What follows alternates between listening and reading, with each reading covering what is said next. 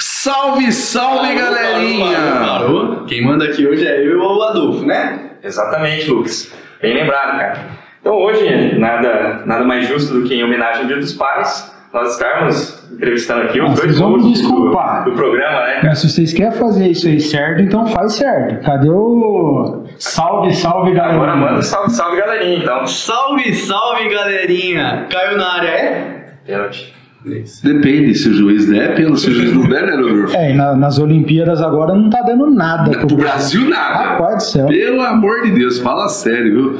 E viu, já que vocês estão querendo dar pitaco aí, faz a coisa certa. É salve, salve, galerinha! DorfoCast na área! Caiu, é? Aí sim. Então faz certinho, pra mim não começar a ficar bravo com você hoje, vai. Já viu tá estressado. É, eu já estresso, velho. Já pega o ar. Eu vou falar a verdade, viu? A gente ensina, ensina, ensina esses fios e na hora do vamos ver aí, ó. Faz de novo, vai. Bonitinho, capricha. Segunda tentativa, hein? Salve, salve, Não, galerinha! não, não, não, não, não. Para, para, para, para, para tudo. Ai, meu Deus, o que eu faço esse moleque, velho? Ah, vai complicar eu, velho. É assim, ó. Salve, salve, galerinha! É salve. É, eu, eu, não, eu não posso falar o que eu penso, porque se eu falar, você tem que falar com tesão, moleque. Então vai, vamos lá. Salve, salve, galerinha! DorfoCast na área, caiu na área, é? Depende. Então, beleza. Ah, e agora sim. Beleza? Agora beleza, agora eu gostei. vai. Agora eu gostei. Já que vocês, o programa é seus hoje, né, Rodolfo? Nós vamos ficar aqui só respondendo pergunta. Tios tomam muita responsa, né, cara? Não é. Puxar todo Pô, mas só avisa ele que nós não vamos cortar, não. Não vai cortar já tá nada, tudo valendo. isso vai sair, viu, Michel? É, tá mandando bronca ao vivo, mas tá tranquilo, sabe? É, tá acostumado. Eu tenho meu psicológico. academia, assim, né? Toda vez. Eu tenho meu psicológico blindado, né? Exatamente, nossa, sempre comento com o pessoal, cara. Eu agradeço meu pai cada esporro ali, porque ó, o psicológico é blindado, depois você tanca qualquer coisa. Na verdade, eu acho que o psicológico é o menos blindado, porque o tanto que eu sofro no campeonatinho de pés, cara, falar pra você. Se, se alguém perguntar pra você, viu, você sofre bullying? Você fala, não mais que em casa. Cara, tudo isso. Então, vamos, vamos explicar pro pessoal o que, que tá acontecendo aqui então, né? Vamos, então vamos, Rodolfo. Pessoal, é, esse é o nosso programa especial de Dia dos Pais. É, no próximo final de semana a gente tem o Dia dos Pais. E aí, para comemorar, a gente tinha duas opções. Ou traz o filho do Rodolfo, que ia ficar falando baba, Ah, Baba. dois. mano. Ou traz os filhos do Adolfo. É, os meus já, já, já passaram dessa fase. Já, né? já Olha o passaram. tamanho desses moleque. Já passaram. É, na verdade, assim, hoje eu tenho dois homens dentro de casa, né? Eu tenho um homem agora maior de idade, de 21 anos, e tenho meu homenzinho, meu grande pequeno homem aqui, ó, meu pequeno grande homem, que é o Lucas de 15, o, Adolfo. Tem mais de barba 21. que eu, dá pra enganar, né? Então, é, na verdade, esse é o Lucas, tá, confunde, gente? né? Esse é o Lucas que tem 15, aquele é o, Adolfo que tem 21. Então vamos é, começar esclarecendo um- uma questão importante. Por que você pôs esse castigo no seu filho de chamar Adolfo? Então, Rodolfo, na, na- quando, quando o Juninho, o Juninho nasceu, é, eu quis me auto-homenagear. Eu que eu assim, merecia essa eu acho assim, já que, já que minha mãe, quando deu meu nome, ela não queria esse nome, é, eu quis dar pro meu filho em homenagem, porque é um nome que eu gosto muito. Eu falo que eu tive muita sorte de meu pai errar meu nome na hora de, de colocá-lo no cartório. Como já disse no, no- no primeiro podca- podcast nosso, é, o meu nome foi assim, uma homenagem sem querer homenagear o diretor da escola Fernando Vanese, na época, o Adolfo Ranzani, que meu pai ficou na dúvida se era Rodolfo ou Haroldo. E ele confundiu e, final das contas, colocou Adolfo. Então não foi nem Haroldo e nem Rodolfo, foi Adolfo. Então. Olha, eu acho que essa daí é a resposta padrão, viu? Na realidade, ele quis que eu sofresse bullying também, sabe? Quantas vezes você já não escutou Adolf da vida aí? Ah, Que é meio pesado, né? Inclusive. É, então, mas na, mas na nossa época não tinha esse. Astolfo, é, Astolfo também escutei bastante. Mas na época- Salve, William Caserta. Chama até hoje de Astolfo. mas posso é, aliviar a barra um pouco pro seu lado? É melhor Adolf Hitler do que Rudolf Arena. Rudolf, a rena. nossa, É, essa eu não escutei ainda bem. É, do nariz vermelho. É do nariz vermelho. A rena do nariz vermelho do Papai Noel. É, já é meio antigo já, não sei se... Não, então, não é da nossa época. Cara, esses caras. Não tem Papai Noel, Não tem Papai Noel, agora né? isso- Ah, é, eu achei que era de um desenhinho aí. É. É, é um, de- é um desenhinho, é desenho. Não, não é. É Papai Noel de verdade, pô. É, justo. É, essa é muita modernidade, Rodolfo, muita modernidade. Esses meninos não estão por dentro da, das coisas antigas. Então, seguindo, então, segue o programa, bora lá. É, o programa não é seu, vai. É, Justíssimo, justíssimo. Então vamos lá, então, vamos começar. Para começar, então, o pessoal já conhece muito bem vocês, mas não conhece de vocês. Então, gostaria de abrir um espaço aqui para que vocês contassem um pouco quem é o Adolfo e quem que é o Rodolfo, o público que está nos assistindo. Que é a trajetória de eu vou vocês. passar essa primeira bola pro Rodolfo responder. Pode começar respondendo você É, hoje. então eu vou repassar. Ah, não, não tem repasse aqui, filho. Aqui é só passa, aqui é só passa. Não é batata quente, não, cara.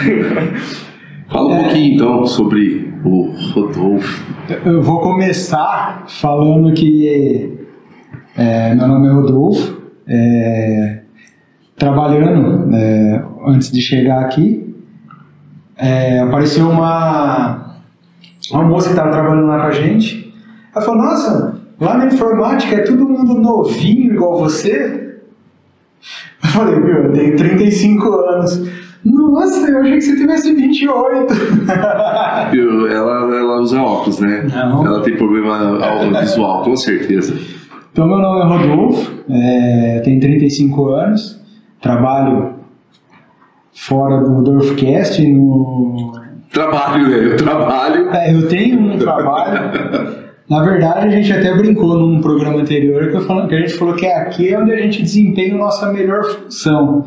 Mas fora daqui, eu trabalho na tecnologia, parte de, de- de informática. É, sou pai, tenho um filho de um ano e semana que vem agora um ano e quatro meses. E casado, é, 15 anos já. E é isso, A Erika só Gosto faz disso. 15 anos já. 15 anos já. Rapaz do céu. Eita. Gosto de música, gosto de futebol, sou São Paulino E, pelo menos esse lado bom do Rodolfo, cara. E inteligente. e esse é o Rodolfo. Muito bem. Bom, eu sou o Adolfo Martini. Para quem conhece eu há, há muito tempo, sabe que assim, quem me conhece há pouco tempo é Adolfo. Quem tem um pouquinho de intimidade, Dodô. E para quem é mais íntimo, Dô. Tá? Só para vocês saberem. Mas dor é pra quem é íntimo? Pros íntimos. Não, dou para quem quiser Ah, entendi. entendeu? É, tenho 42 anos, bem vividos, graças a Deus. Sou pai de quatro filhos, o Adolfo, que é o meu primeiro, o Lucas, meu segundo filho, a Ana Júlia, que é a minha primeira menina, e a Isabela, que, que completou um aninho há, há alguns dias atrás. Deu pra ver que é bom de mira, né? Sou casado, tá? Então os Dorfetes estão assistindo aí, sou casado, tá, gente? Não, mas vai ter a galera pedindo, ai, traz o Lucas, traz o Adolfo. Vai, né? Com certeza. Solteiro, né? É, os dois estão sorteiros. Os dois, no momento, no atual momento, estão os dois sorteiros. Né, trabalho também, né? Trabalho duro durante dois dias, durante os, os cinco Dois dias da semana. Os, os os cinco ou sete dias da semana, depende de, de como estão os eventos. Trabalho, em, trabalho na prefeitura e no Clube Esportivo Maimodo. No, no- nos dois, já estou mais de, de, de, de, de 20 anos é, nas duas, nos dois lugares trabalhando. E é isso aí. Esse é um pouquinho do, do Adolfo pai, Adolfo sério. É, sou São Paulino, gosto de futebol, fui jogador de vôlei, é, joguei é São handball. Paulino e gosta de futebol na mesma frase. Mas depois ele corrigiu e falou que ele joga vôlei também. É, joguei vôlei, joguei vôlei. Joguei vôlei por seis anos da minha vida. Foi assim, é um dos grandes incentivadores para eu é, ter a, a profissão de, de- de educador físico. Gosto muito de música, é, sou fãzaço do- da banda Pedra Letícia e de vez em quando arrisco a cantar. Eu faço isso com, como um, um hobby, fora o podcast. Então, já que a gente tá no, no especial Dia dos Pais, nada mais juntos do, que perguntar para os dois pais aí um pouco aí sobre a experiência de vocês, né? Como que, como que é ser pai? Vamos voltar um pouco aí pro próprio Adolfo aqui, que é que é meu pai, né? Ele foi um pai muito novo, muito cedo. Então, assim, gostaria de saber Adolfo, como que foi essa experiência para você como que isso te mudou de alguma forma, como você recebeu a notícia, Porque dá pra ver que dá, a pessoa até confunde, às vezes fala, pô, ó, o seu irmão é mais velho ali, né? O cara ainda todo tatuado, com brinco. Ah, você foi Mas- Você mas- você pagou pra ele falar isso? Esse, esse meu filho. Ah, eu sou um bom que, or- vendedor. que cara, orgulho, velho. Que vendedor. O orgulho. que, que, que ele pediu pra você? Que orgulho. Eu sou um bom vendedor, cara. Mas então, conta um pouco pra gente aí, começando pro Dorf pai, como foi ser pai mais novo, e depois passando a bola pro, pro Rodolfo, que... Que já foi pai velho. Não, que é o pai recente, então tá Que tudo já aproveitou a vida. É, cara, eu falo que um, um dos grandes marcos da, na, na minha vida foi o nascimento do Juninho. Eu, quando a gente recebe a notícia, é lógico, você com 20 anos de idade, é, na flor da, da vida, você fala assim: nossa, vou ter um filho. E agora? Porque a primeira coisa que você pensa é: como eu vou fazer para criar esse filho? Como eu vou fazer para dar para ele aquilo que eu tive na minha na minha infância, na minha juventude. Então eu falo que para mim assim, ao mesmo tempo que foi um baque porque eu era muito novo, eu me ajudou muito a crescer na minha vida. E eu, eu já falei para ele várias vezes que o nascimento dele me fez crescer muito, tanto como como homem como pessoa. Que a gente começa a ver, né, Rodolfo, você é pai agora novo, é, pai recente, vamos dizer assim, a responsabilidade que é ter um- uma criança e educar ela. E eu falo que hoje eu me sinto assim super realizado, porque graças a Deus o, o meu filho hoje está num caminho legal, é um menino que estuda, é um menino que, que me, dá, me enche de orgulho. Então, assim, ser pai novo como eu fui, foi, foi assim, lógico, foi um baque no, no começo, mas eu acho que eu consegui assimilar, vamos dizer assim, tudo que estava acontecendo naquele momento e, e tenho certeza, hoje, vendo você, o Lucas, suas irmãs, eu tenho certeza que eu, eu faço e dou o meu melhor por vocês, sempre.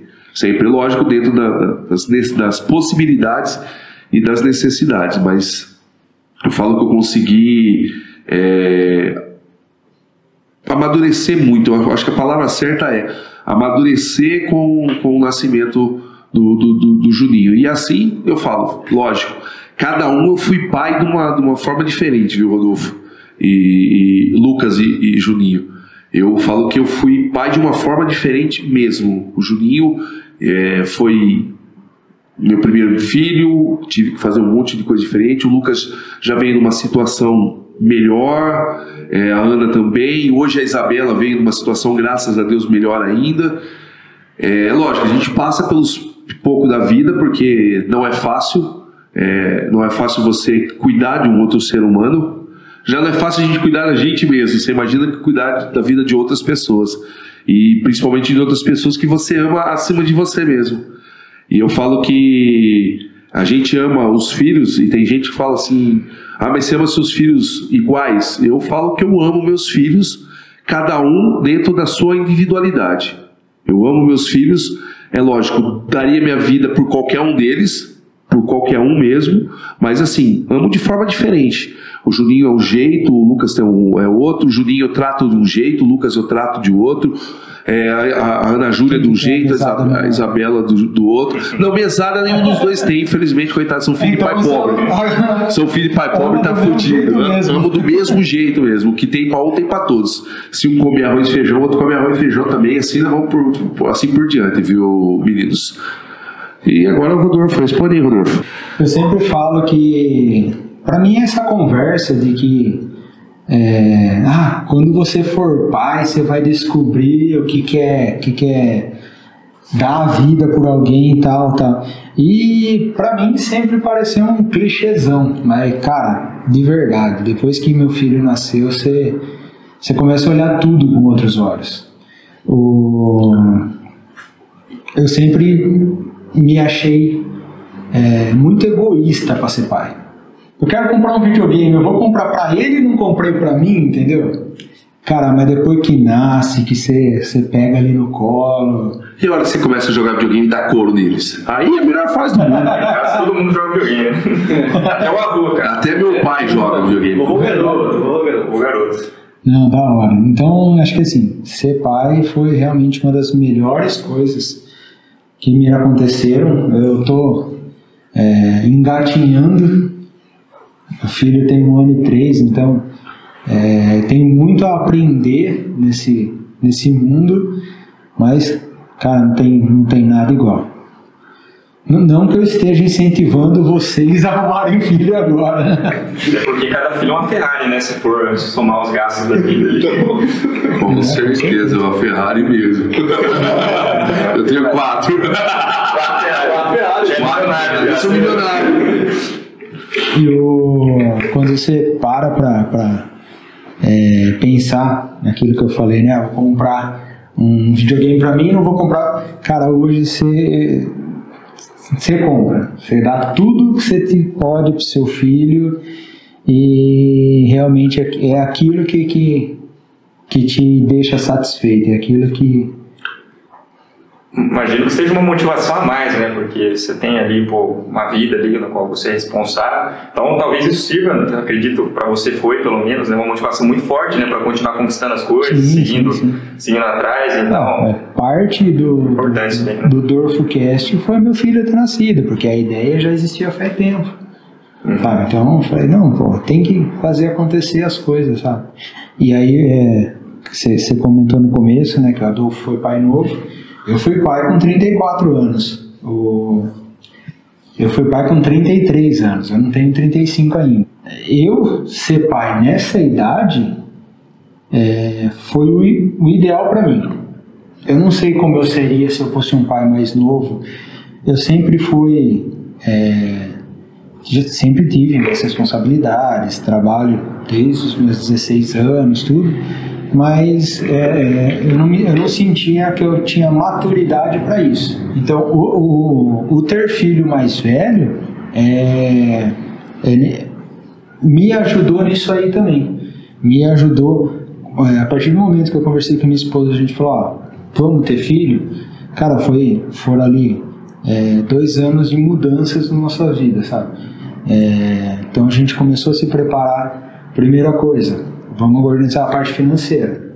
Sabe que não é, então, é, dá- sabe que não é fácil, né? Então dali a gente começou é, a estudar, buscar informação sobre educação financeira mesmo, sabe?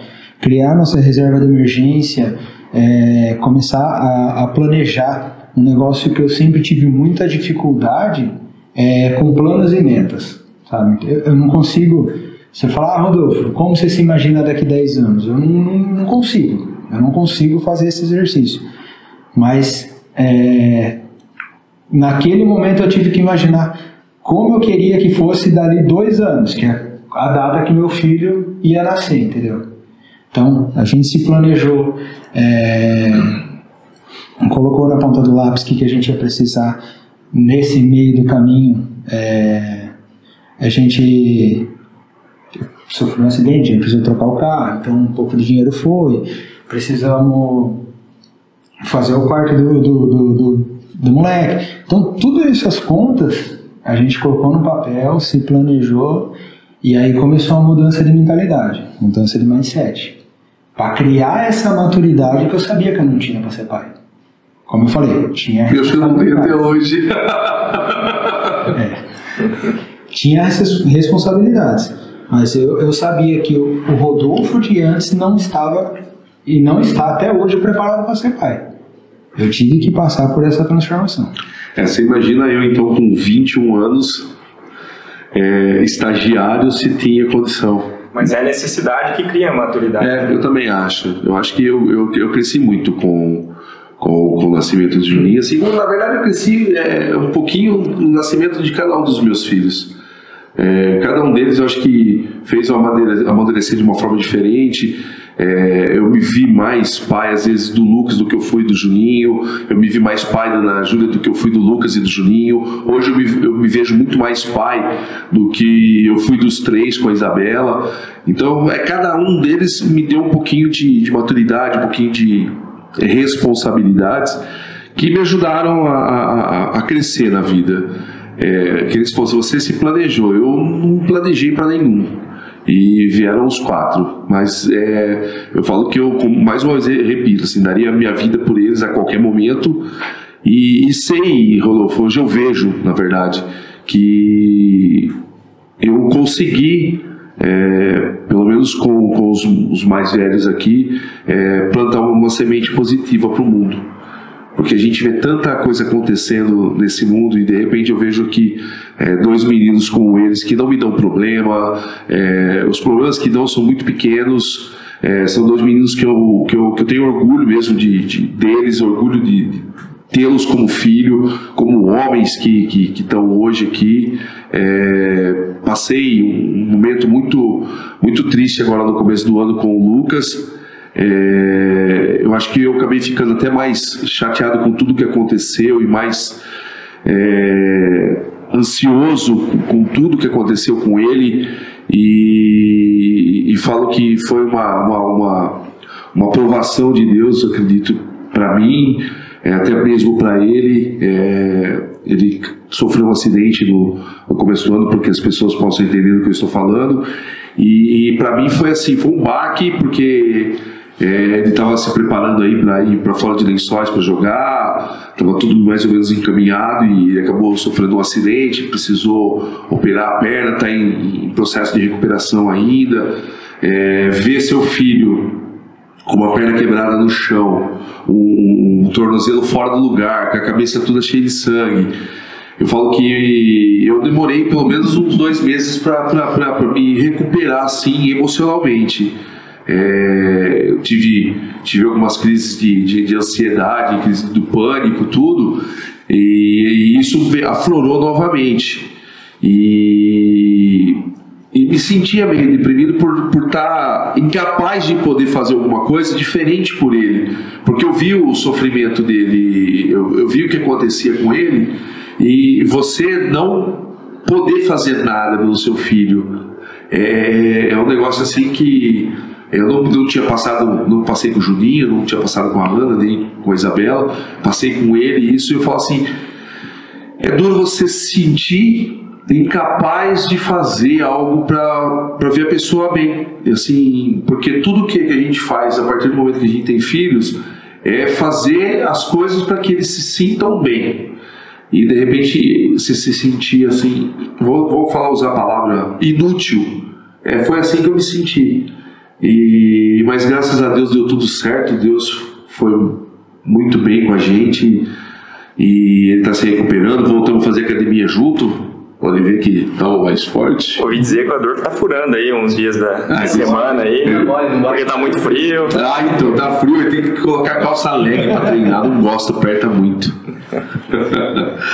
então, vocês começaram a falar um pouco da trajetória de vocês, então Vamos voltar um pouco para trás aí, vamos e vamos falar de experiências que vocês tiveram. Você, no passado, o Adolfo, o Rodolfo do passado, imaginava que hoje você estaria, no seu caso, trabalhando com esporte, como professor de educação física, na posição que você está, no caso do Rodolfo, trabalhando com informática. A gente não se conhece tão bem, né, Rodolfo? A gente não teve a oportunidade de ter esse programa, cara, mas se você puder conversar mais sobre isso, assim. Essa parte de se eu imaginei aonde eu ia chegar, para mim é fácil responder, porque como eu acabei de falar, eu não, não, não conseguia é, ter esse exercício de me planejar, de pensar no Rodolfo de 10 anos. Então, para mim, na verdade, minha vida acabou que indo. Então, é, tava no colégio, quando eu acabei a oitava série, aí eu queria fazer um curso, alguma coisa, fui lá no Senai, era o curso que tinha. Então aí eu fiz mecânica de é, manutenção. Então aí. Ah, e quando eu acabei o colegial, o, a oitava série, o ensino, ensino fundamental. Fundamental. É. Quando eu acabei o ensino fundamental, o, tinha uns amigos meus que iam prestar prova no CTI. Aí, vamos, vamos, vamos, porque você tava naquele, você já estava naquele circuitinho de escolas que você vai fazer prova para ver se consegue bolsa, né, para estudar em escola particular. Então eu estava fazendo algumas provas, falei, ah, vamos fazer prova no CTI? Falei, ah, vamos. Cheguei lá, era mecânica, informática e eletrônica. Informática e eletrônica. Eu não sabia o que, que eu ia fazer. e aí os colegas meus estavam lá, ah, vamos fazer eletrônica. Vamos fazer eletrônica. Então eu fui. É, sou formado em técnica eletrônica, né? Fiz três anos de eletrônica no CTI. Então eu fazia o colegial de manhã, CTI à noite e fazia Senai à tarde. Aí eu fazia também, é formado. Né, eu descobri isso agora, pessoal, vocês acreditam? Eu não sabia que você tinha se formado no, no, no CTI. CTI. Eu, eu fiz CTI é, e aí eu fazia mecânica à tarde. Então eu sou mecânico de manutenção, é, ajustador mecânico, torneiro, toda essa parte de, de, de, manutenção mecânica. Eu sou formado em técnica eletrônica e aí no meu terceiro ano no CTI é, precisava fazer um estágio. Então eu mudei para Bauru para trabalhar no correio, na parte de. Eles chamam de equipe de manutenção do interior. Então, todo o equipamento do, do, do correio São Paulo interior vem para Bauru para fazer manutenção. Então, eu trabalhava na manutenção de impressoras a princípio, porque era um curso de, de é, eletrônica. Só que aí eles meio que acabaram com aquele setor que eu estava e aí eu fui para a parte de informática. Então foi aí que eu comecei a trabalhar com informática. Lá a gente fazia manutenção de micro, manutenção de, de, de rede, de tudo que tinha. Aí me formei, né? Acabou o curso, acabou o estágio, saí, voltei para Macatuba, fui prestar faculdade. E aí eu fiz FATEC em Jaú. Era navegação, que era à tarde, não tinha noite logística, que eu nem sabia do que se tratava, e informática. Vou fazer informática. Então, foi sempre indo, mas assim, no, no, terceiro, no terceiro ano do CTI, a gente tem as matérias lá de robótica, de microeletrônica e tal, que já tem uma parte voltada para programação, que já é uma parte mais é, lógica. Que é, faz a ponte né, entre o hardware e o software, né? É meio que isso é o cerne do curso de eletrônica. Isso, que aí é, é onde você começa a sair do ferro de solda lá e entrar no mundo da computação. E eu gostava, eu tinha muita facilidade com essa parte. Então aí, falei, ah, vamos para informática. Aí eu fiz é, tecnologia de informação, eu não sou programador, eu sei é, lógica, eu sei algumas linguagens, mas não não tem experiência. Então, assim, ah, você programa? Programa, só que eu vou ter que caçar, estudar e faço. A minha área hoje é data center. Então eu trabalho na, na, prefeitura também na parte de data center. A gente cuida de todos os servidores da prefeitura, toda a rede. É bem provável que a gente tenha alguns professores em comuns, né? Tenha tido pelo menos os mais antigos. Se teve aula com Minorella, para falar alguns nomes. Aí, o pessoal mais antigo, o Thierry, eu lembro dele. também? Eu fiz, fiz eletrônica também, tive aula com o Morelli. O Thierry saiu, é, ele, é, ele saiu quando eu fui, é, eu teria a matéria dele. Mas não, bacana. Você teve aula com Lampadinha? Não tive. Aí já o professor já. Aí já é mais velho, né? Mais ah, antigo, mais antigo. É, o primeiro. 20 anos isso, bicho. Ele, ah, ele, dava, ele dava eletrônica básica pro primeiro ano. E aí você sempre tinha que entregar um trabalho tipo de conclusão daquela matéria.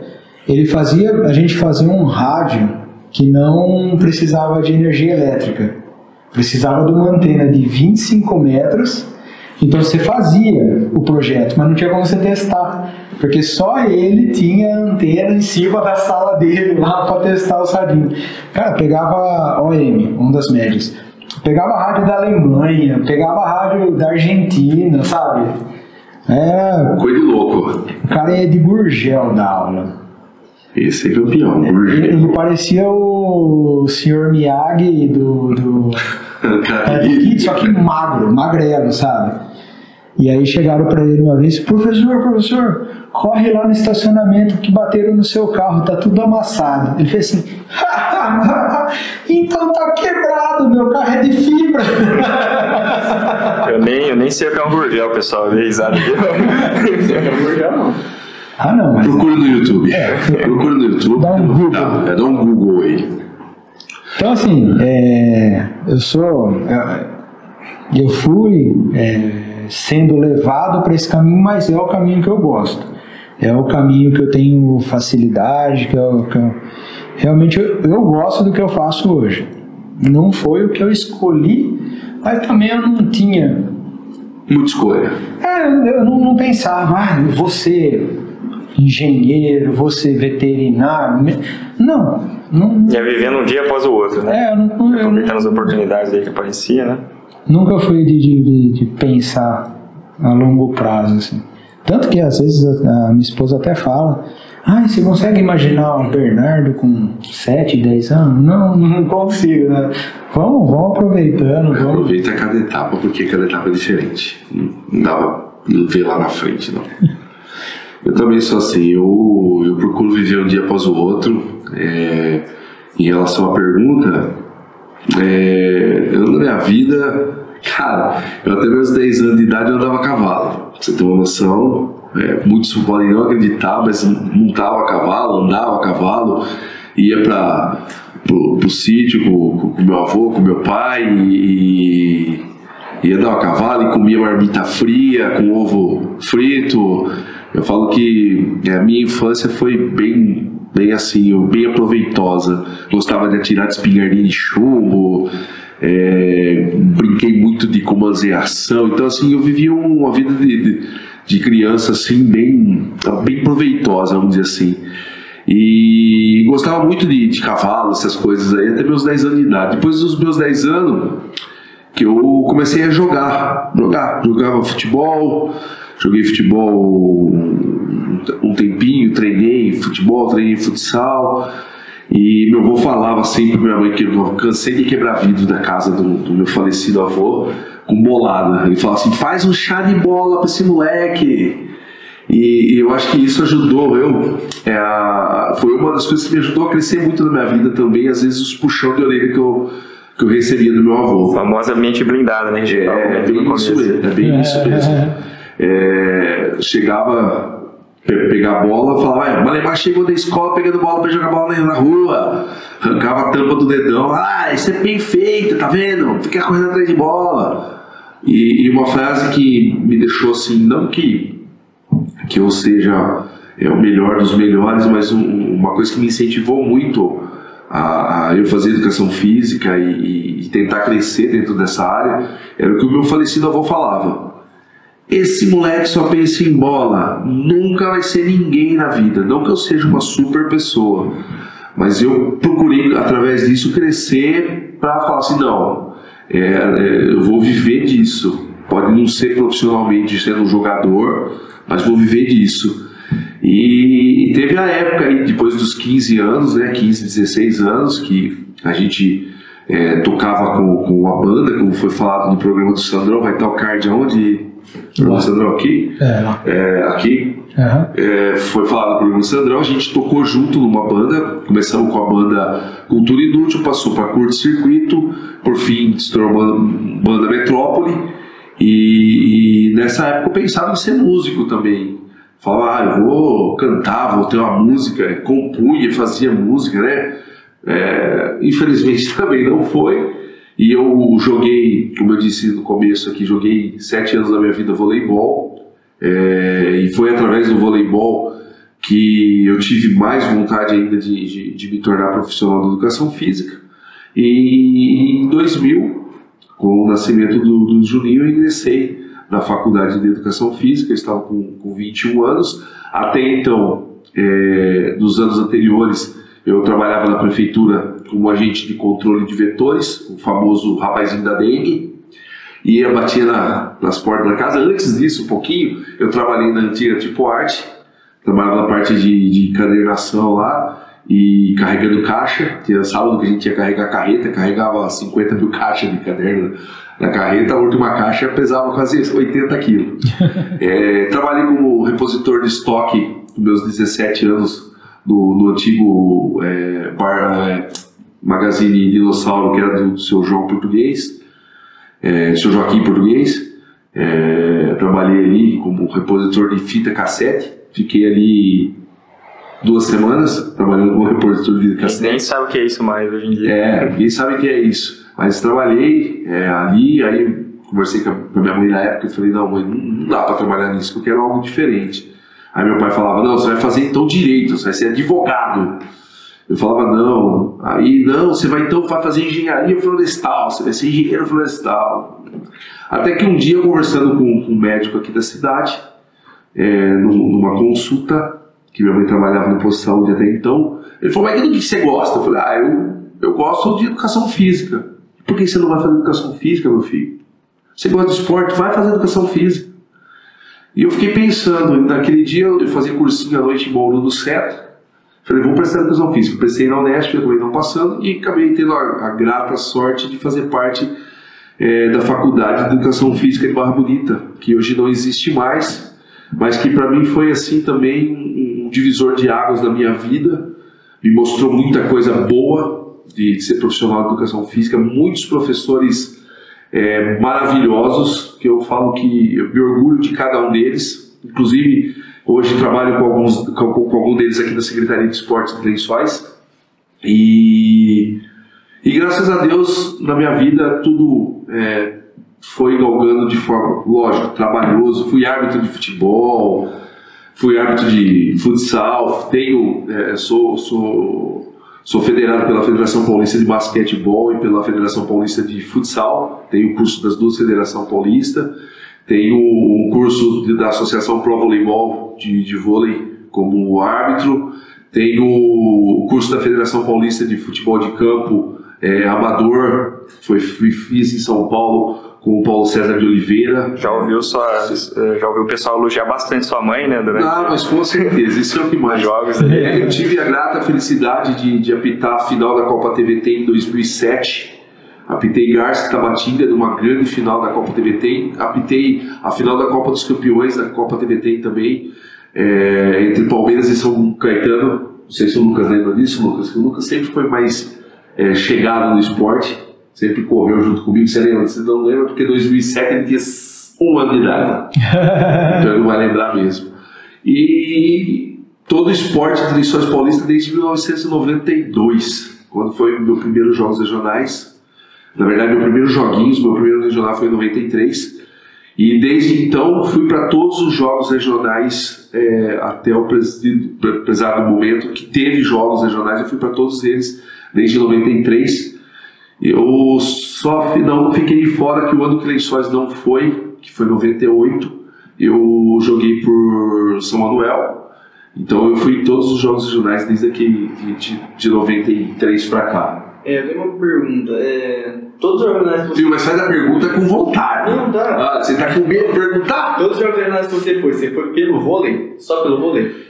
É, como jogador, sim. Como jogador, é. Enquanto eu fui jogador mesmo, enquanto eu treinava diariamente, eu só fui, eu só joguei, fui, é, só joguei voleibol, eu só joguei jogos regionais pelo voleibol. É, inscrito, dois anos eu estava inscrito pelo, pelo handball, mas eu acabei não indo jogar os vídeos já assistido, eles vão lembrar disso. Não fui jogar.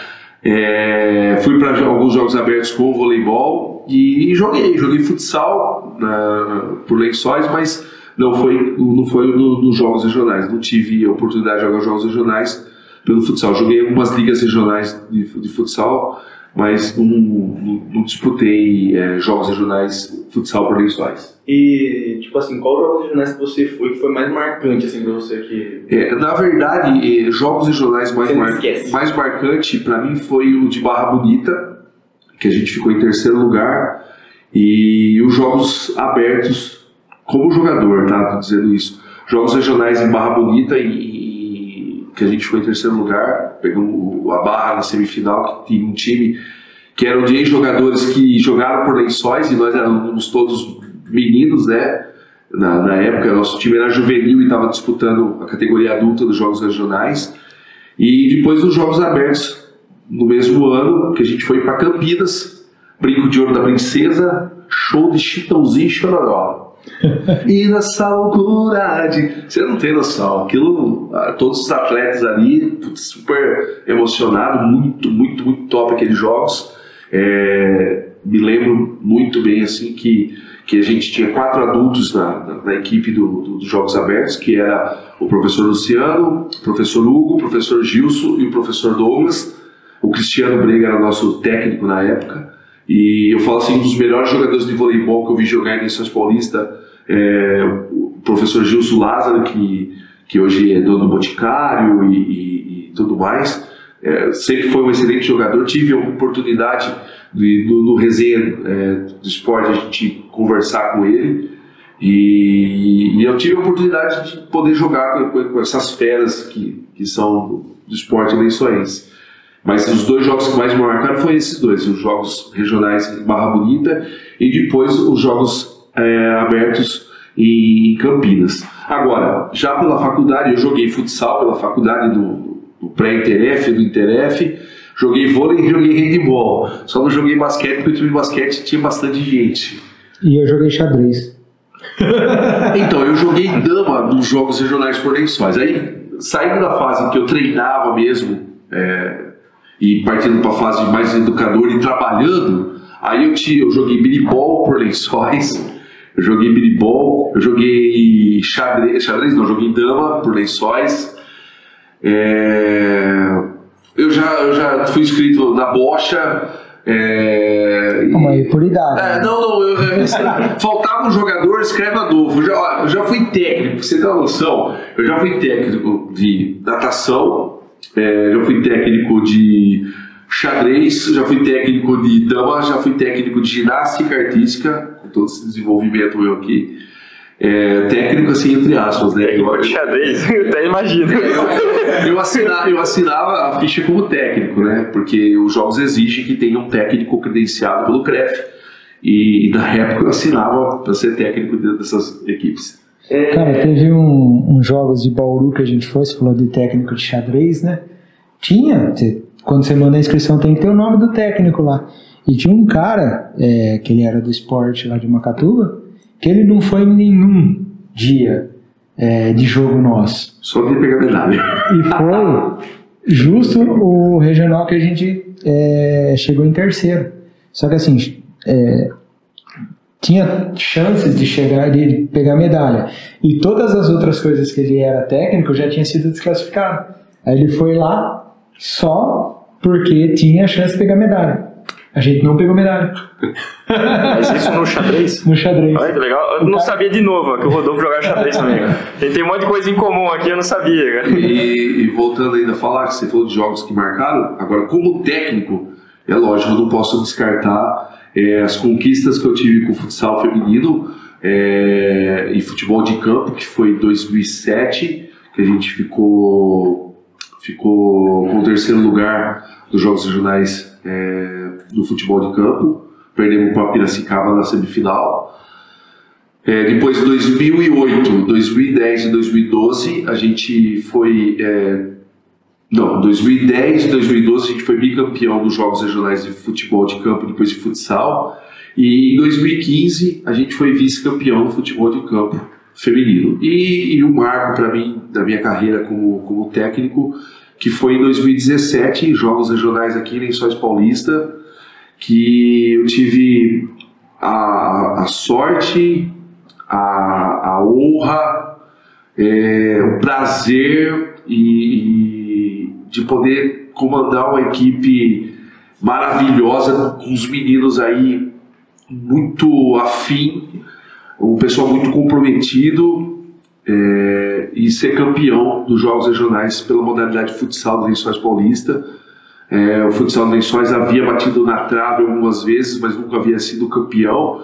E eu tive esse, esse prazer imenso de ser campeão dentro de Lençóis, é, numa quadra que eu tenho prazer de trabalhar até hoje nela, que é a quadra do Clube Esportivo Marimbondo. E fui campeão de, de, de futsal com, com, uma equipe aí que abraçou muito a ideia. Quando eu sentei e conversei com eles, falei: Ó, estou tentando trazer para essa equipe aqui os melhores jogadores de lençóis da atualidade. Lógico, ficou alguns meninos muito bons de fora, ficou. Não vou negar, ficou. Mas naquele momento é, foi as, os meninos que abraçaram a ideia e vieram junto comigo desde o começo ralando, roendo o ossinho ali no começo do ano para chegar nos Jogos Regionais e a gente poder fazer uma campanha maravilhosa com o estádio lotado. Inclusive, a lembrança disso apareceu no meu Facebook na última sexta-feira, que foi dia 29, a última sexta-feira, dia 29, e 29, não, 30, né? Foi 30, foi 30. Porque você tá falando de. É. desse mês? É. Não, desse mês foi quinta-feira, então. Quinta-feira foi Não, 29. Dia 29, que você Não, então- postou lembrança. Então, foi, a final foi dia 30. A final foi dia 30. Então foi sexta. Então foi na última sexta-feira, dia 30, que apareceu lembrança para ele no Facebook é, do título dos Jogos Regionais, que foi assim, até hoje é, me emociona muito porque é, foi uma conquista e assim, um cala-boca para muita gente que criticava, sabe? E infelizmente é, todo mundo acha que entende tudo, principalmente quando a gente fala do esporte mais praticado no Brasil, que é o futsal e o futebol. Então todo mundo acha que entende muito. Então a gente recebe muitas críticas. Ah, você é burro! Assim como o Juninho falou que o pessoal xinga o árbitro, às vezes o técnico troca, faz uma substituição, o cara acha que não devia ter feito aquela substituição, tira esse goleiro, coloca não sei quem. E eu falo, a gente escuta muito isso na beirada do campo, só que as pessoas que falam isso, às vezes elas não estão ali vivenciando o dia a dia do treinamento, vivenciando o dia a dia, acompanhando cada um desses meninos. Então eu falo assim, que às vezes criticam, ah, mas você deixou aquele cara lá, ele é ruim. Não, mas naquele momento ele era a peça fundamental para que a equipe conseguisse alcançar aquele, aquele, aquele mérito. Então eu acho que, para mim, assim, Mas você os tomou um cartão que, vermelho. que eu, eu fui, Mas foi expulso, né? Fui expulso na Foi final. expulso na Como final, cara. Como- Deixa o card do Na série, Rafa. Deixa o expulso. card do Rafa. É, aqui. fui, fui expulso é, do Rafa. O cara, o cara o chegou, Rafa o cara chegou a entrar na quadra na final. Não, é, mas eu falo foi necessário. Talvez se eu não tivesse sido expulso, talvez o time não chegaria na final. Não, não, deixa. É, é, eu, não, eu, O eu, pessoal que quer saber vai isso, assistir. vai assistir lá, porque Do assim, eu, eu vou me justificar aqui. Eu fui expulso no momento que a gente tomou o, o segundo gol e poderíamos até chegar, o, os time, o time dos caras chegando no empate. Eu já tinha pedido tempo e a única forma que eu achei de parar o jogo foi que, para esfriar o, o jogo, o momento que foi aquela hora. A gente estava jogando com um dos melhores times do, do, do, do jogo- dos jogos regionais. Mas o que aconteceu aí que eu tô por fora aqui? eu não- O Nos jogos regionais eu fui expulso na semifinal. que, que você tá? fez? Ele era Eu o técnico invadi a que quadra. resolveu entrar na quadra. É, foi assim, o cara fez um gol de mão, gol de mão, o árbitro de baixo viu que foi o gol de mão, não apontou, ele apontou a falta, só que o árbitro de cima deu o gol. Ao invés dele pegar e pipi apitar e falar, não, ó, realmente tocou na mão do jogador, é falta, bola pra lá, ele foi pro árbitro de cima. Aí, eu falei, viu, mas você vai dar o gol, você viu que foi de mão. Ah, mas ele deu. Não, peraí, é, é transferir responsabilidade. Eu apitei muito jogo. Numa hora dessa, você tem que pegar chamar pra si. Falar, não, peraí, meu irmão, eu vi o lance, a bola bateu na mão, foi bom, bola pra lá. Ele não chamou a responsabilidade, deixou a responsabilidade pro árbitro principal, segundo ele. E eu peguei e invadi a quadra. Falei, não, filho, foi mão, você não vai dar a mão. Por quê? Faltava 1 minuto e 30 pra acabar o jogo. Os caras estavam em cima da gente. Goleiro lindo. Goleiro ali, tudo, o time deles forte, a gente segurando, os meninos segurando com muita garra, um gol irregular. Se eu deixar o negócio desse acontecer, poderia, a gente poderia ter levado um empate logo em seguida. Aí eu parei o jogo, o time dos caras em cima, o time dos caras quente. Esfriei o time dos caras. Entrei em quadra.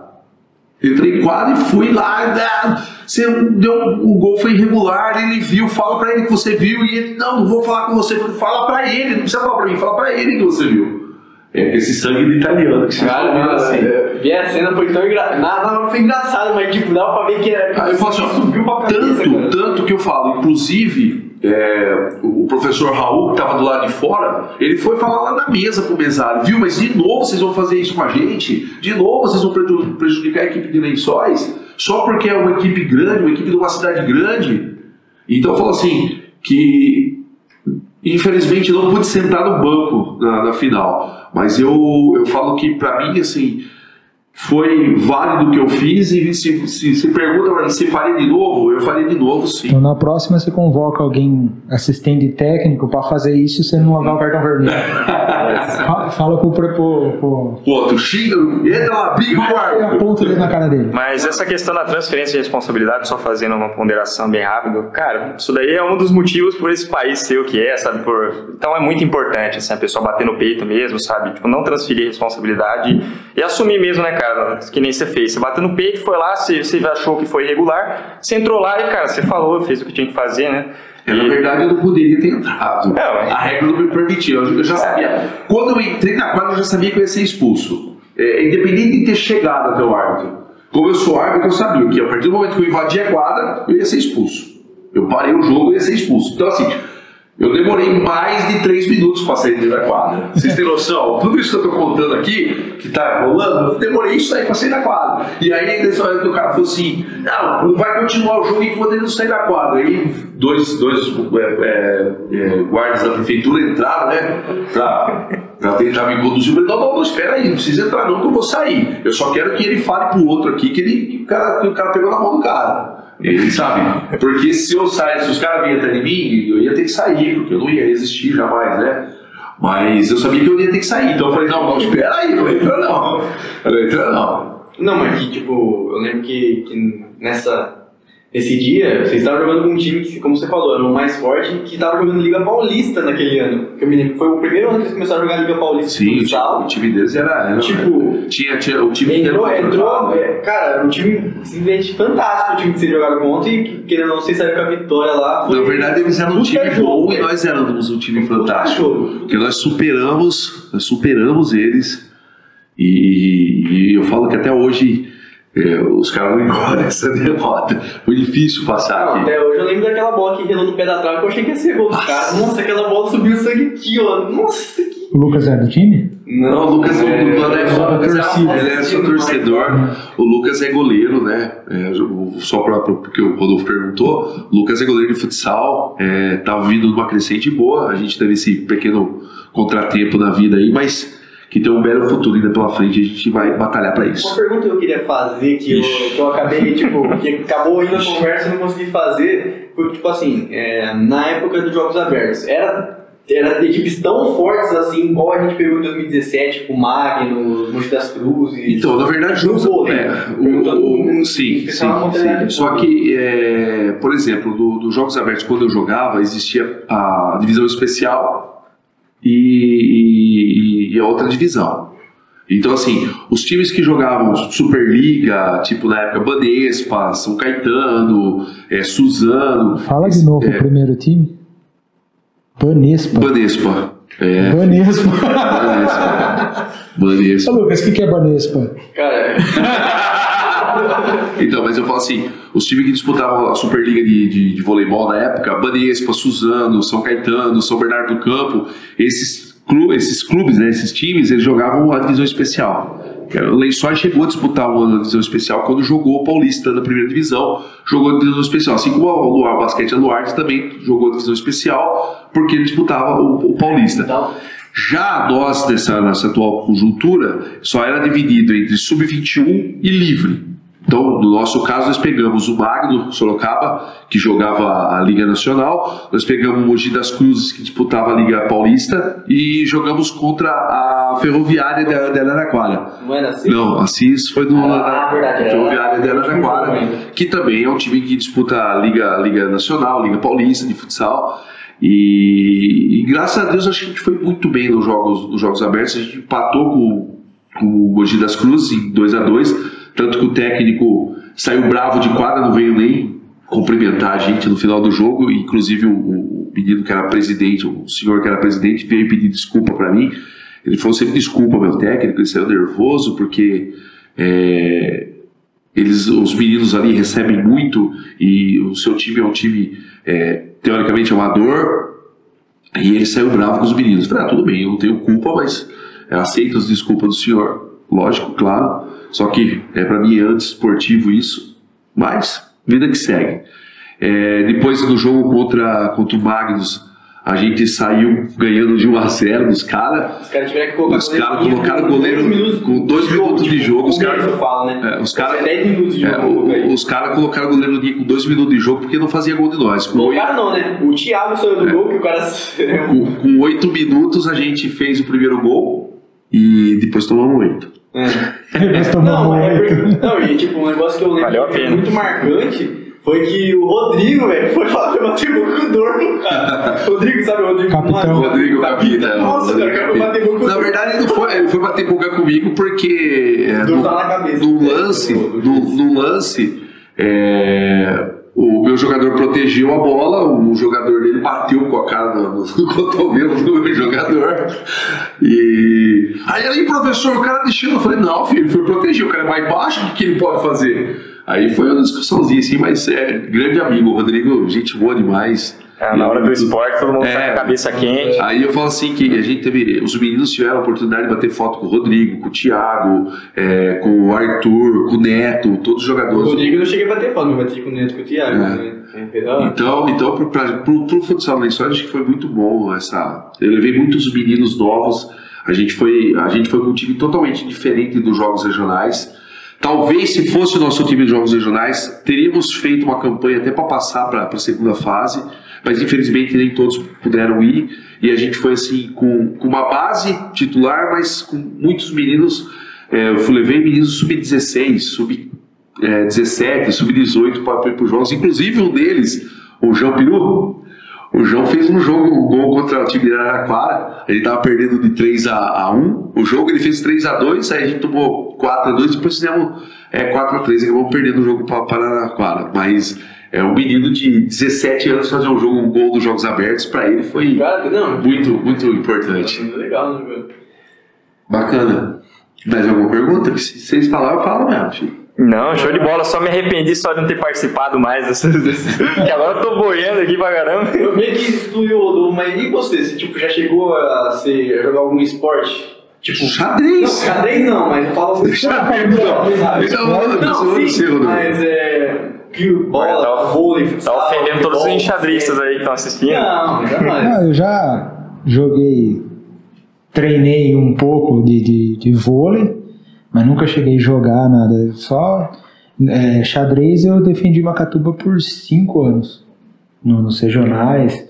Não, não, não tínhamos time para ir para aberto, mas é, Nenhum ano vocês ficaram em terceiro, vocês não foram com os abertos. esse ano que a gente ficou em terceiro, a gente, Só ficou em- empatado em três Ah, como terceiro.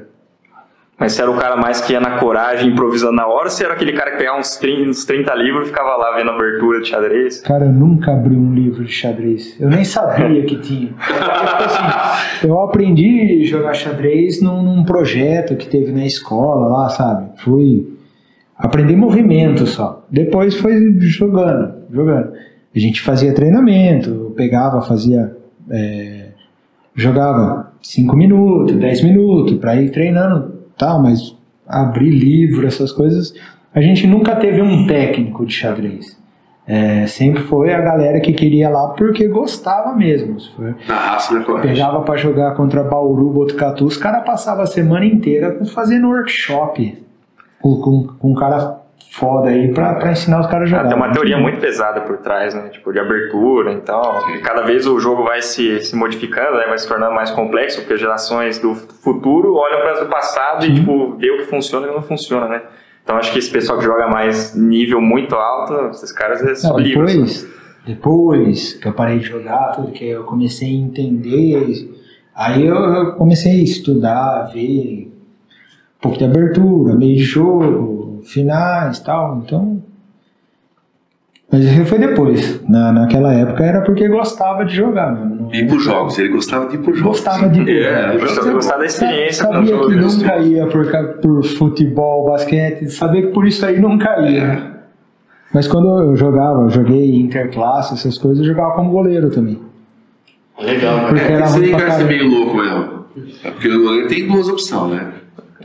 Mas é, é interessante isso, assim, porque, pô, a gente vem numa casa que todo mundo ali respira esporte e tem eu aqui de intruso ali no meio, entendeu? É um negócio meio assim, mas é legal você ver que os indivíduos são, tipo, cada um tem sua individualidade, independente do meio que você tá, né? É, obviamente, eu acho que partes porque eu era uma criança meio retraída, né, quando eu era mais novo, assim, eu, eu demorei pra virar gente. acho que foi, foi começar a ficar mais tranquilo, assim, depois comecei a fazer umas coisas na faculdade, fui, pra, fui estudar em Bauru, aí comecei a me soltar mais, né? Mas eu acho que, cara, é legal você analisar essa psicologia do esporte, assim, porque é, a criança, você percebe, a criança que é boa no, no futebol, no futsal lá, ela geralmente é a criança mais popular, assim, consegue lidar melhor com a criançada, sabe, que, que inspira, assim, quando você é mais novo, né, que todo mundo é é meio bobinho, assim, todo mundo geralmente olha assim, ah, o cara que é bom lá, quer ser amigo do cara que é bom no futebol. Eu acho que é, isso daí ajuda o desenvolvimento pessoal. Acho que a criança ela se solta muito mais cedo, né? Então o esporte tem um papel assim psicológico muito interessante. Aí como eu não era bom, era meio retraidão, aí a gente, ah, precisa ser bom em alguma coisa, né? Vamos dar uma fritadinha aqui no, no- em alguma outra eu, coisa. eu acho que o esporte é bem isso mesmo. O esporte é transformador. Ele, É, eu ele falo que eu- agregar muito. sempre que a gente começou a conversar de, de desde que a gente começou a conversar de ter filho, eu falo para minha esposa que é, eu queria pôr meu moleque desde cedo na natação. Eu, eu acho que o esporte para criança, para adolescente é muito importante. Disciplina, a gente falou isso é, os primeiros é, programas. Trabalho em equipe também, esporte. Pressão, cara. Ensina. Lidar com pressão, pressão. sabe? Criança desde é, cedo ali. Os primeiros episódios do Dorfcast a gente conversou com várias pessoas é, da luta, tal, é, pessoas ligadas ao esporte. E eu sempre falei isso, a, a disciplina que isso aí passa, vai, tanto um, um futebol, que assim, o futebol que a gente jogava na, na escola quando era pequeno, a bola ia lá, todo mundo ia lá. Depois que você começa a entender que você tem que ter a disciplina que a bola tá lá, mas seu lugar é aqui. Sim. Se você correr lá, você vai deixar aqui aberto. É. É que xadrez. o esporte na escola em si, tipo, já não sei escolinha de futebol ou escolinha de outras modalidades assim em si, é meio bagunçado, porque não tem uma posição definitiva. Na escola todo mundo vai lá pro centrão, vai atrás da bola, como você falou. Então, tipo, o esporte na escola, escola, escola normal é meio. sabe? Cara, eu tive aula, acho que o Adolfo até deve conhecer. Professor Willer. Willer. Mafei. Rapaz. Um salve aí, Willer. Cara, foi um dos melhores professores de educação física que eu tive. Tanto que assim, ah, não, vamos jogar bola. Não. Ele deu aula de anatomia, ele deu aula de esporte, de, de dos esportes em si, das modalidades. Cara, foi assim, a gente nunca tinha tido aquele tipo de aula, sabe? É, movimento. Ah, depois de tudo isso, onde a gente vai usar? Aí a gente ia para quadra e usava no futebol. Ah, voltava, ia para quadra e usava no basquete.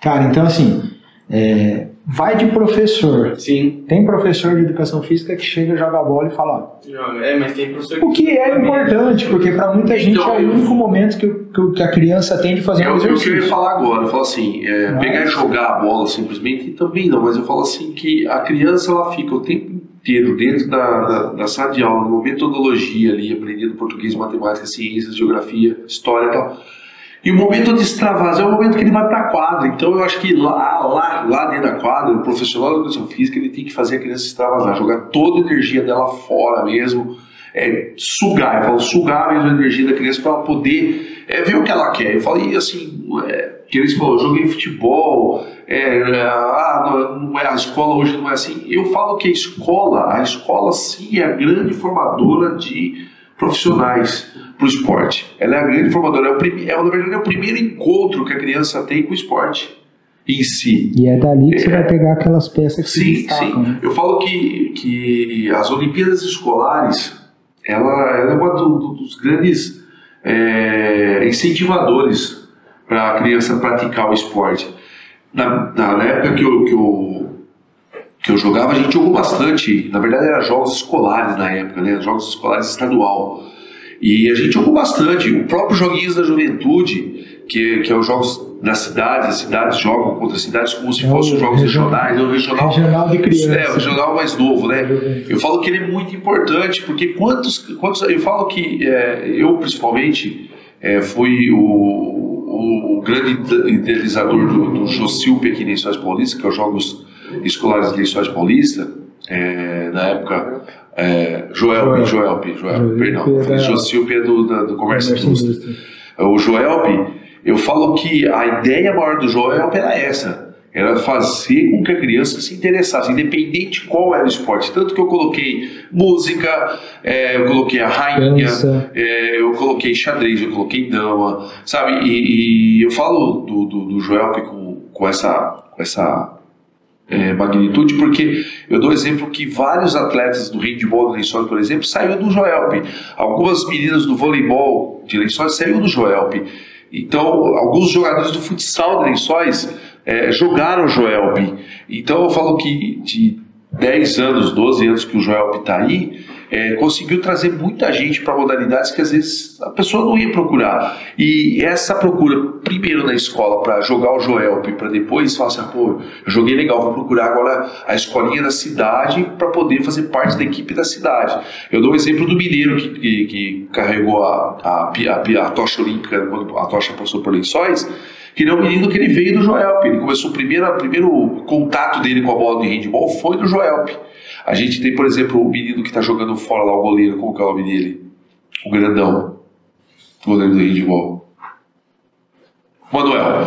O Manuel. Tá jogando fora. É, O agora, ele Manuel, não tá jogando. como eu estou. não tá jogando mais fora. É, ele estava jogando, ele foi jogar fora, foi, foi jogador da, Jogando já Jogou. é, jogou em, em times é, fortes. Ele começou no Joelp também. É, eu não me lembro se, o- se os meninos do basquete, o Isaac, o, o próprio Gui Bento, se eles chegaram a disputar o Joelp. Mas eles eram meninos que eles sempre estavam ali em volta do, do, do, do ginásio do esporte. Então eu falo assim que o Joelp ele é uma porta de entrada. O esporte dentro da escola, ele é uma porta de entrada para a criança ter o primeiro contato para ir buscar depois o algo mais que é disputar pelas equipes da cidade, quem sabe é, pleitear um dia chegar numa seleção brasileira. A gente, eu dou o exemplo do menino da Barra, o Buz, Buz, Judoca, é, o judoca. Buzzolini. É um menino que começou praticando o, o judô desde menino na Barra Bonita lá com o professor Cara, eu não Nelsinho. sabia, velho. É, com o professor Nelsinho. Eu vi essa E- semana e- que tem um cara da barba. Então, e é, e é muito na interessante, e é muito interessante isso, cara. Porque o menino que saiu aqui, ó, do interior do Bonita, quem sabe se o, se o basquete brasileiro tivesse classificado para as Olimpíadas, a gente pudesse ter o Gui ou o próprio Isaac disputando, é, lençoenses disputando é, os Jogos Olímpicos. E eu falo, muitos podem sair. Eu acho que o futsal vai ser difícil entrar na- na- nas Olimpíadas. A gente vê que tem muito bloqueio ainda da- de, muito problema de federação, de FIFA, de federação é, de futsal. Então, mas é um esporte que o Brasil teria muitos jogadores é, é forte. talentosos, uma equipe, com certeza, uma equipe muito forte para os Jogos E é, compensando para os jogadores também que Sim, jogassem sim. uma Olimpíadas, né, cara? Sim, com Eu que não certeza. sou da Qualquer, área, eu posso. modalidade, na verdade, né? Imagina ganhar uma Olimpíada, cara. Eu que não sou da área, eu posso criticar. Faz muito mais sentido ter um futsal na Olimpíada do que um basquete 3. Então, mas eu falo, eu falo que não, eu falo que, que a Olimpíada ela, ela tem que abrir, abrir o, o leque mesmo para todas as modalidades. Eu falo que eu fiquei muito feliz em ver a, a menina brasileira sendo é, vice-campeã no skate. Ah, É uma, é, Raíssa. Raíssa, que é uma modalidade assim que as pessoas não, às vezes olham com outros olhos para o skate, mas o skate é uma modalidade muito complexa, é uma modalidade difícil. Você se equilibrar em cima de um pedacinho de pau com quatro rodinhas não é para qualquer um, não. o próprio Ítalo no É. surf. O, o próprio ídolo do surf. Apesar que o Brasil tinha a- o Medina, que é Não, sim, ele sempre foi. O Ainda Brasil sempre foi favorito nessa, mesma- nessa modalidade. Eu tô falando no sentido de que não era um esporte olímpico e é um Então, esporte. e eu falo assim, é, e eu falo só que, por exemplo, o surf é um esporte que você vai conseguir praticar só nas cidades litorâneas. Eu falo que o skate é um Ah, esporte sim, sim. que você pode trazer é, para os bairros de qualquer cidade. Hoje eu falo que a gente tem um projeto muito bacana do, do skate de Lençóis Paulista. E, e eu acho assim, foi muito bonito e foi muito prazeroso ver uma, uma- brasileira no skate destacando uma menina daquela idade, novinha. Agora pensa o seguinte, quanta, quantas vezes essa menina deve ter escutado aí que ela devia tomar, deviam dar um chá de skate pra ela aí. Ah, com certeza. Eu falo assim, é, é isso isso. que às vezes eu falo assim, é, senhores pais, incentive seu filho a praticar o esporte. Incentive o máximo que você puder seu filho a praticar o esporte. Pode ser que ele não se torne um atleta de ponta, mas ele vai aprender a, lidar, a lidar com as situações do dia a dia e com as situações da vida com maior maestria. Eu acho até que tem que incentivar o esporte para não ser um, um atleta profissional. Sim, Você tem que ensinar a criança que o, o atleta profissional é aquele cara que se esforça, que dedica uma vida. e, E então, uma criança ela não pode ter essa cabeça. Ô, ô, Rodolfo, eu, eu- eu vou discordar de você. Eu falo que não é só o atleta que dedica uma vida. Eu acho que o, o, o cara, para ele chegar no, no alto rendimento, ele tem que ter o diferencial. Nossa, O diferencial, qual é o Mas isso é diferencial? um plus, né? De- é, depende, plus. é, depende, depende, porque eu falo assim, a gente fala de dedicação. Eu conheço muitos atletas super dedicados que dedicam a vida inteira e que nunca, nunca iria conseguir sair é, daqui para jogar por qualquer outra. Até porque, às vezes ele era baixinho demais, ele gostava de basquete, ele era super habilidoso, mas ele não ia conseguir sair porque ele não tinha altura. É, do, do, próprio vôlei, é, atletas que eram super habilidosos nas categorias menores, mas quando começava a chegar no sub-17, sub-18, ele não dava aquele esticão e talvez não conseguisse jogar um, uma liga profissional ou coisa parecida. Diferente às vezes até do próprio futebol. Futebol pode, mas mesmo assim é, entre o, o, menino que é mais esforçado e o, e o menino que é mais habilidoso, o, o, habilidoso acaba tendo uma certa vantagem. Dou exemplo, por exemplo, do, do Romário, que era o, o cara que, que treinava menos que os outros, mas que tinha o faro de gol ali na frente e que na hora do vamos ver ele decidia jogo. Mas tem que começar cedo. Ele não é assim. Eu falo tudo, tudo na vida a gente tem que começar cedo. É, mas eu falo no sentido de para não haver até a frustração para a criança. Ela tem que entender que isso, é, é esse você lado pode é chegar, você pode, mas é um caminho difícil. Difícil. Se você não tem é, porque criança não tem, criança tem que ir para a escola, criança tem que brincar. Sim. Você não pode forçar um, um moleque de 12 anos não. lá a ficar 8 horas treinando numa piscina para uma competição. Mas tem gente que faz isso. Então, e aí Infelizmente cara, tem gente que faz isso. E aí o cara não, o moleque não consegue chegar onde ele se frustra. Por, até às vezes por a gente fala é, é, vê né, várias entrevistas uma coisa é você gostar de fazer uma coisa, outra coisa é você fazer daquilo o seu trabalho. Seu trabalho, exatamente. O cara gosta de nadar. Põe o cara nadar 8 horas por dia todo dia. É, não é fácil. O cara gosta de jogar videogame. Põe o... Vocês jogam PS. Põe o cara pra treinar lá 8 horas por dia Aí eu treino. A única eu assim dinheirinho. Ah, mas ah, quando, não começa, não. quando começa a cobrança, quando é, a começa a entrar é, outros fatores. Prometer outros fatores, exatamente. É, não, não... Eu acho que assim, eu acho que. É, o... Você fala, eu jogo 8 horas, por quê? Porque na hora que eu quero, eu paro, eu vou comer alguma coisa. Exatamente. Não o cara é que tá ali treinando, ele não para, ele não pode parar. É o que às vezes as pessoas falam assim, ah, mas você não, você não, você não gosta de treinar. Eu falo que hoje. É, que às vezes o Lucas cobra, ah, você não vai treinar hoje, vamos treinar tal. Eu até vou treinar. Mas eu falo que é diferente do que eu treinava lá atrás, porque lá atrás eu tinha um objetivo, tentar ser um atleta. Hoje, eu falo assim, hoje eu trabalho é, 12 horas por dia dentro do esporte. Então, o que eu quero é poder ir para casa, deitar, assistir uma TV e esperar para o dia seguinte trabalhar as outras 12 horas do esporte. Então, assim, é, é mais difícil você conciliar o teu trabalho, esporte, se desligar daquilo para fazer o exercício, treinar da forma. Então, assim, eu não consigo treinar como eu treinava, por exemplo, quando eu era moleque. E treinava é, 10, 12 horas. E não é só esporte, a gente comentou isso da banda. É. Você gosta de cantar, você gosta de estar com seus amigos. Mas vai ensaiar ah, tudo assim. Então, aí chega, chega uma hora que você acaba falando assim, ah, cansei, cansei, vou, vou partir para outra. Uma perguntinha aí para vocês, a última sobre o passado. Queria saber o seguinte, ó, se você pudesse pegar, entrar numa máquina do tempo aí e voltar pro passado, voltar pro Adolfo aí, de aquele malinha que andava com, cal, com shorts, calça, uh, catar goiaba lá, goiaba. e andava aqui assim, ó, trotando lá, fazendo graça. Se você pudesse voltar para esse moleque aí, e pro Rodolfo, Rodolfo, também, no caso dele, quando era mais novo, o que, que você shortinho que cantava goiaba também, não? Eu não sei o que é short cantava Aquele com aquele pequenininho, curtinho de bolso. Não, não curtinho. Até hoje ele anda assim, a realidade. vamos, vamos combinar. Aquele, aquele da Carla Pérez. É, da Carla Pérez. Aquele do El Chan. El Chan. Mas se pudesse voltar para trás e, e, e, fazer, dar uma dica, dar uma sugestão aí, uma, compartilhar uma experiência de vida para esse moleque meio mala aí, o que, que, você, que, que você compartilharia, cara? Ó, eu, eu vou falar primeiro por mim, Rodolfo, depois você fala por você, tá? Cara, eu falo assim que uma coisa que eu, eu tenho vontade, teria vontade se eu pudesse voltar lá atrás e falar para o Adolfo lá atrás, esse menino que você falou aí que. que Mala. Para ele não deixar de sonhar. Porque hoje eu sou uma pessoa que eu sou muito mais realista do que sonhador. E eu acho que eu fui muito sonhador quando eu era mais novo do que realista. Então o que eu falaria para ele é para ele nunca deixar de sonhar. Porque hoje eu, eu, vejo que eu trabalho muito mais em cima de realidades do que de sonhos. E, e eu acho que para a gente conquistar as coisas da vida da gente, a gente tem que sonhar. E hoje eu não consigo ser mais assim, eu não consigo ser sonhador. Eu vivo a realidade dia após dia, é, às vezes dentro da monotonia do dia após dia, da, daquela sequência de levanta, vai trabalhar, volta, faz almoço, volta a trabalhar à tarde, vai até a noite, chega, faz janta, deita, dorme e levanta outro dia. Esse- treino. É, os treinos do dia que tem treino.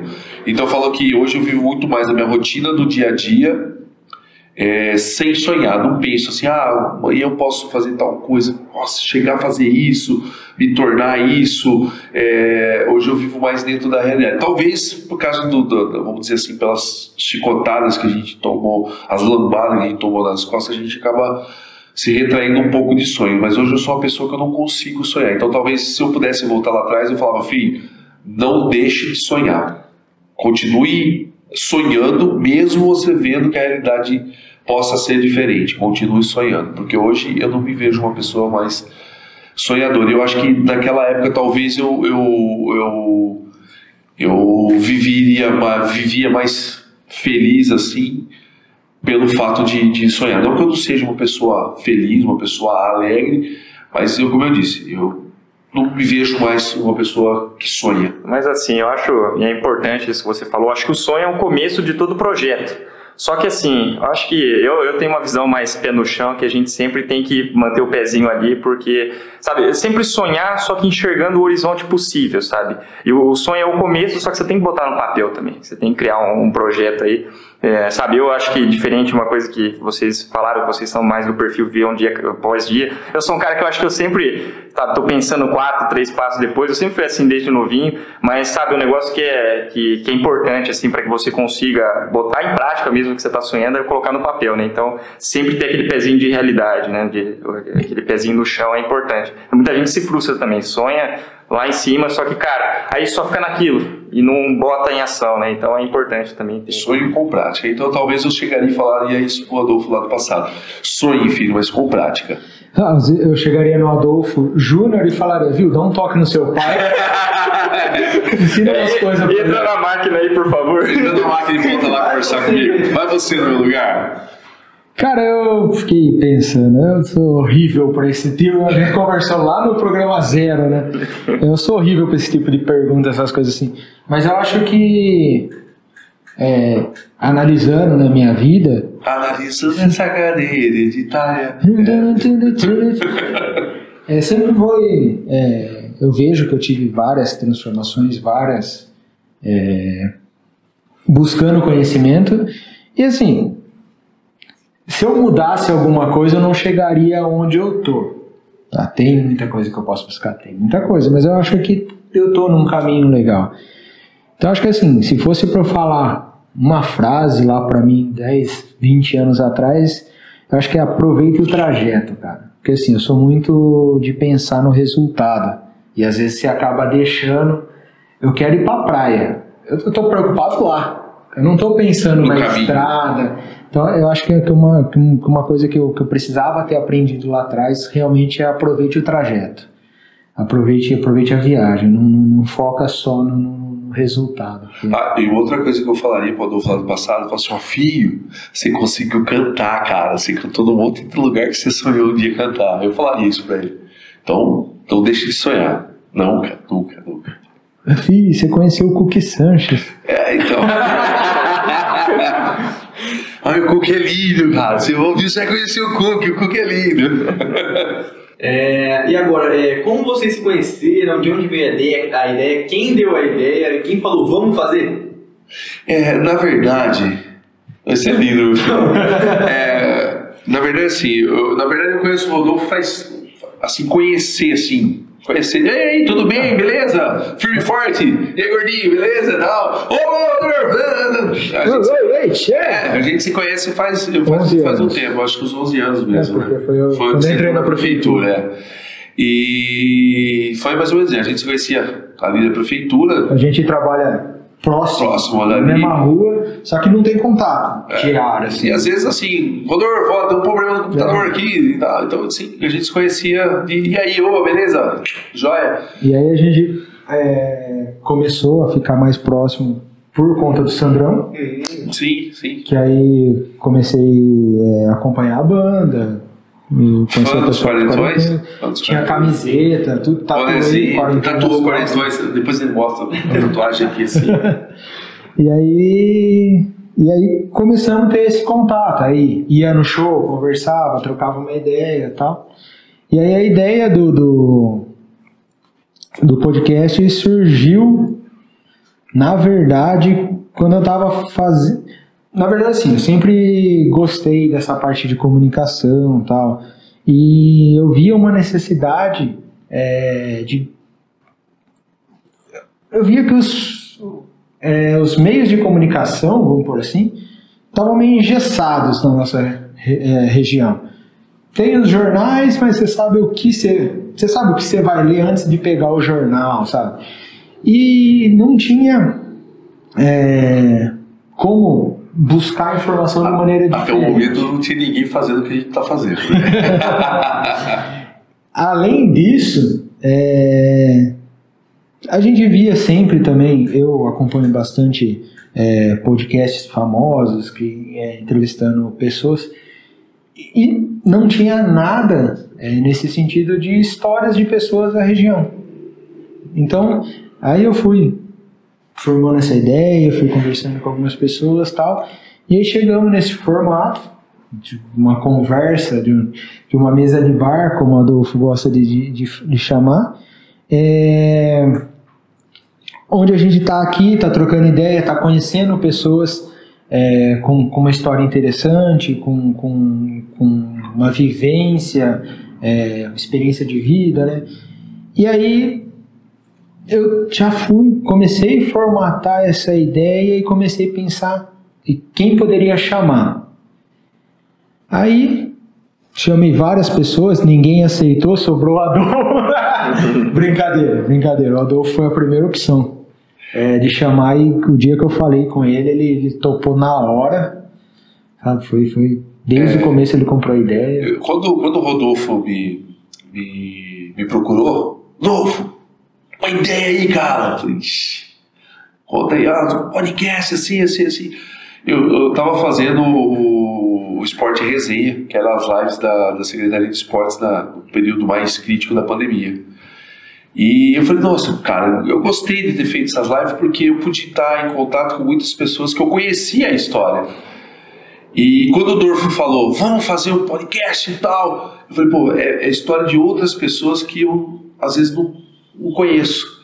E eu falo, muitas pessoas que vieram aqui contar as histórias delas pra gente, é, eram histórias que realmente eu não conhecia mesmo. Teve, lógico, alguns que eu conhecia a história em, em partes, mas teve pessoas que eu não conhecia a história que eu fiquei assim, caraca, olha, tem uma pessoa que faz isso dentro de lençóis eu nunca imaginei. Ó, teve uma pessoa aqui próxima, que está sempre, tô no dia a dia, às vezes perto dela, que passou por momentos difíceis da vida. É, a história do próprio Sandrão, é, do próprio Rafael, que eu tô dia a dia. Um exemplo Periquito, bacana foi o nosso primeiro programa, com a Ana Coutinho, que a o, Ana. o Adolfo eh, não conhecia ela, é uma menina de 20 anos, e aí ela começou a falar ali e o nosso amigo começou a chorar. É, não, é, que, é, que é- é uma história emocionante. de Você vê que, que, a, que a pessoa vivenciou a dificuldade das pessoas que passam fome nas, nas famílias ribeirinhas, nas indígenas. O Brasil, que a gente às vezes não tem aqui do nosso lado. Porque nós, graças a Deus, moramos numa cidade muito boa, uma cidade muito social, né? Que é Lençóis Paulista, que um ajuda o outro, é uma cidade rica. É, então, assim, você vê histórias bacanas. A própria história do Diego, gladiador, que é um cara que eu conheço muito tempo, mas não sabia. O, o próprio Rafael contou histórias aqui que eu não sabia. A, Fran, a própria Fran Moraes. É, depois tive, tive- tive- tivemos o prazer de receber Mariana. O Ado Gali, cara, que é um cara que nossa, sempre foi muito parceiro, é, desde quando a gente começou o podcast, escutar as histórias dele, que ele pegava lá um lanchinho com um pouco de mortadela, botava- eu falo que essa história eu não esqueço, botava em braço braço, eu tinha dinheiro para comprar um microfone para poder cantar, o cara que eu vi várias vezes tocando, sabe, é, bailes com eles tocando, e, e poder estar sentado lá do cara, o cara contar que a história dele que que ele ia de Macatuba para São Paulo com um pãozinho com mortadela para ir lá comprar um microfone, que hoje a gente tem uma facilidade muito assim, ó. Aquele microfone, entra no Mercado Livre, lá veio o microfone. O cara não, cara saía daqui ia até São Paulo, pegava metrô e tal. Então são histórias que, quando o Rodolfo falou, vamos fazer um podcast para a pessoa contar a história, eu falei a história que eu gostaria de sentar às vezes num barzinho com um amigo e o cara contar a história, ah, porque eu passei por isso, eu passei por aquilo. Mas é até vai pessoas que do seu contato diário, o Sandrão. O Sandrão. Ele falou coisa ali que nós às vezes falamos, Eu, eu, não dou exemplo, eu dou exemplo da pipa. Quando ele falou assim, o Sandrão nunca foi um menino que soltou pipa. Eu falei, cacete, ele soltou uma pipa? Eu nunca, assim, falar que eu, que eu soltava pipa, eu sempre fui muito ruim soltar pipa, cara. Muito ruim, não sabia nem fazer a pipa. Tanto que meus filhos não sabem soltar pipa. Não, não. Eles nunca, nunca aprenderam. Em compensação, você fala, vamos jogar um PES, os caras, os moleques jogam assim. É, eu, eu dou aula, eu dou aula. Ah, não. É, na verdade, Campeão uma Os recente. últimos, é, os últimos campeões aqui, os últimos quatro campeonatos, eu ganhei dois e cada um ganhou um, tá? Entendi. Tanto bem que teve uns. uns, uns Na verdade, não. Não, na verdade, sim. Literalmente, foi ele que ganhou dois, eu ganhei um e o Dor foi Não, eu Eu acho que eu tô, eu tô, Eu acho que eu ganhei tô dois, no, no não. crédito Não, no aqui. É- Exatamente é assim, que mas se for Cala a boquinha, manda que sou eu. Pode parar. Mas se for puxar de mesa em anteriores, o pai é o maior campeão do campeonato. Ah, não é. É Ah, não, mas nós temos mais história, bicho. Tem bastante. é que no troféu tá escrito Adolfo, então ele fala que foi Olha, tudo ele. Rodolfo, eu vou, eu, vou, eu vou contar um negócio aqui que eu falo que eu gostaria de, de falar. Que eu falei do PS com os meninos, eu lembro de uma época que a gente tinha é, um contato maior, eu e quatro amigos, que a gente se denominava os, os quatro mosqueteiros, que a gente fazia. Toda sexta-feira tinha campeonato de videogame. A gente sentava e na época o, o videogame ele não fazia o, o chaveamento. E quando fazia era às vezes da Copa do Mundo só. Então não dava para você é, jogar todos os jogos da Copa do Mundo. Então o que a gente fazia? A gente fazia, pegava o caderno, fazia, eu falo que eu comecei a aprender a, a organizar eventos esportivos nessa época. A gente pegava o caderno, dividia certinho, ó, cada um vai pegar quatro times. Que time é o seu? Ó, time tal, tal, tal. Fazia tabela, fazia toda a marcação para marcar os pontos e a gente fazia um campeonato durante dois, três meses de ponto corrido. Eu falo que uma vez, eu, e eu não esqueço disso aí, é, a gente na casa do, do- do meu falecido avô jogando, uma sexta-feira, uma hora da manhã, sexta-feira fria, e tá em jogo, jogo pegando, pegando, pegando. E eu precisava do empate, na época eu tava com o Bragantino, e eu precisava do empate, e o meu amigo Rodrigo Vieira, que é técnico de xadrez e lençóis hoje, ele tava com o Santos, e na época o time do Santos era melhor que o do Bragantino. E, e ali, pau, e ele era Santista fanático, e pau a pau, e eu precisando do empate me sagrar campeão. Eu, pau, fiz um gol. Ele com o controle assim, ele foi tocar a bola, eu antecipei a bola, ele deu um grito assim, em cima! Uma hora da manhã, todo mundo em casa dormindo. Aquela penumbra, assim, você escutava uma igual barulho da televisão, ele deu um grito, em cima! Meu pai deu um pulo da cama e veio, o que aconteceu? O que aconteceu? Aconteceu alguma coisa? Não, nada, eu vi. Ah, Zé, não dá! O jogador não toca onde ele quer. Então, assim, umas histórias. E, e às vezes a gente pegava e, tipo, uma hora da manhã. É, tem canal tem cincão aí? Vamos buscar lanche. E naquela época, você, com cincão, você comprava dois lanches. Então você ia lá e comprava dois lanchão grande cada um e pau. Quando não, a gente pegava e falava assim: ah, vamos fazer omelete. Vamos fazer omelete, cada um levar uma bandejinha de ovo e pau omelete. Quebrar ovo e fazer omelete. Uma vez, eu tava tão vidrado que eu tinha perdido o jogo, catei, quebrei o osso, assim, tum, joguei o, o- o- o ovo dentro do lixo e a casca dentro do prato. Então, assim, é umas coisas que a gente passa na, na adolescência da gente que toda vez que eu lembro dessas histórias incríveis, é, eu lembro que a gente juntava, às vezes ia quatro, cinco pessoas, mas esses quatro eram assim, eram fiéis, a gente fazia um campeonato, quando as- ah, vai, vai um amigo diferente jogar, então a gente parava o campeonato que a gente fazia e fazia um outro campeonato à parte para poder jogar. E é uma coisa que eu falo assim, hoje eu vivencio isso com meus filhos. Meu pai jogava às vezes com a gente, mas hoje eu vivencio isso com eles. Às vezes eu ligo pro meu pai e falo, vamos jogar um. fazer um campeonatinho. Aí meu pai vai numa sexta-feira à noite lá, ou num sábado, a gente pega uma pizza, corta aperitivo, a pizza ali, e vamos comer a pizza e jogando videogame, um joga com o outro, aí um zoa o outro, aí um faz a cabeça do outro, aí tem os caras que choram, aí tem os do caras que choram, né? Tem os caras que choram no, no jogo. E eu falo assim, só que o mais gostou de tudo, Rodolfo, é uma coisa que Zoa Lucas.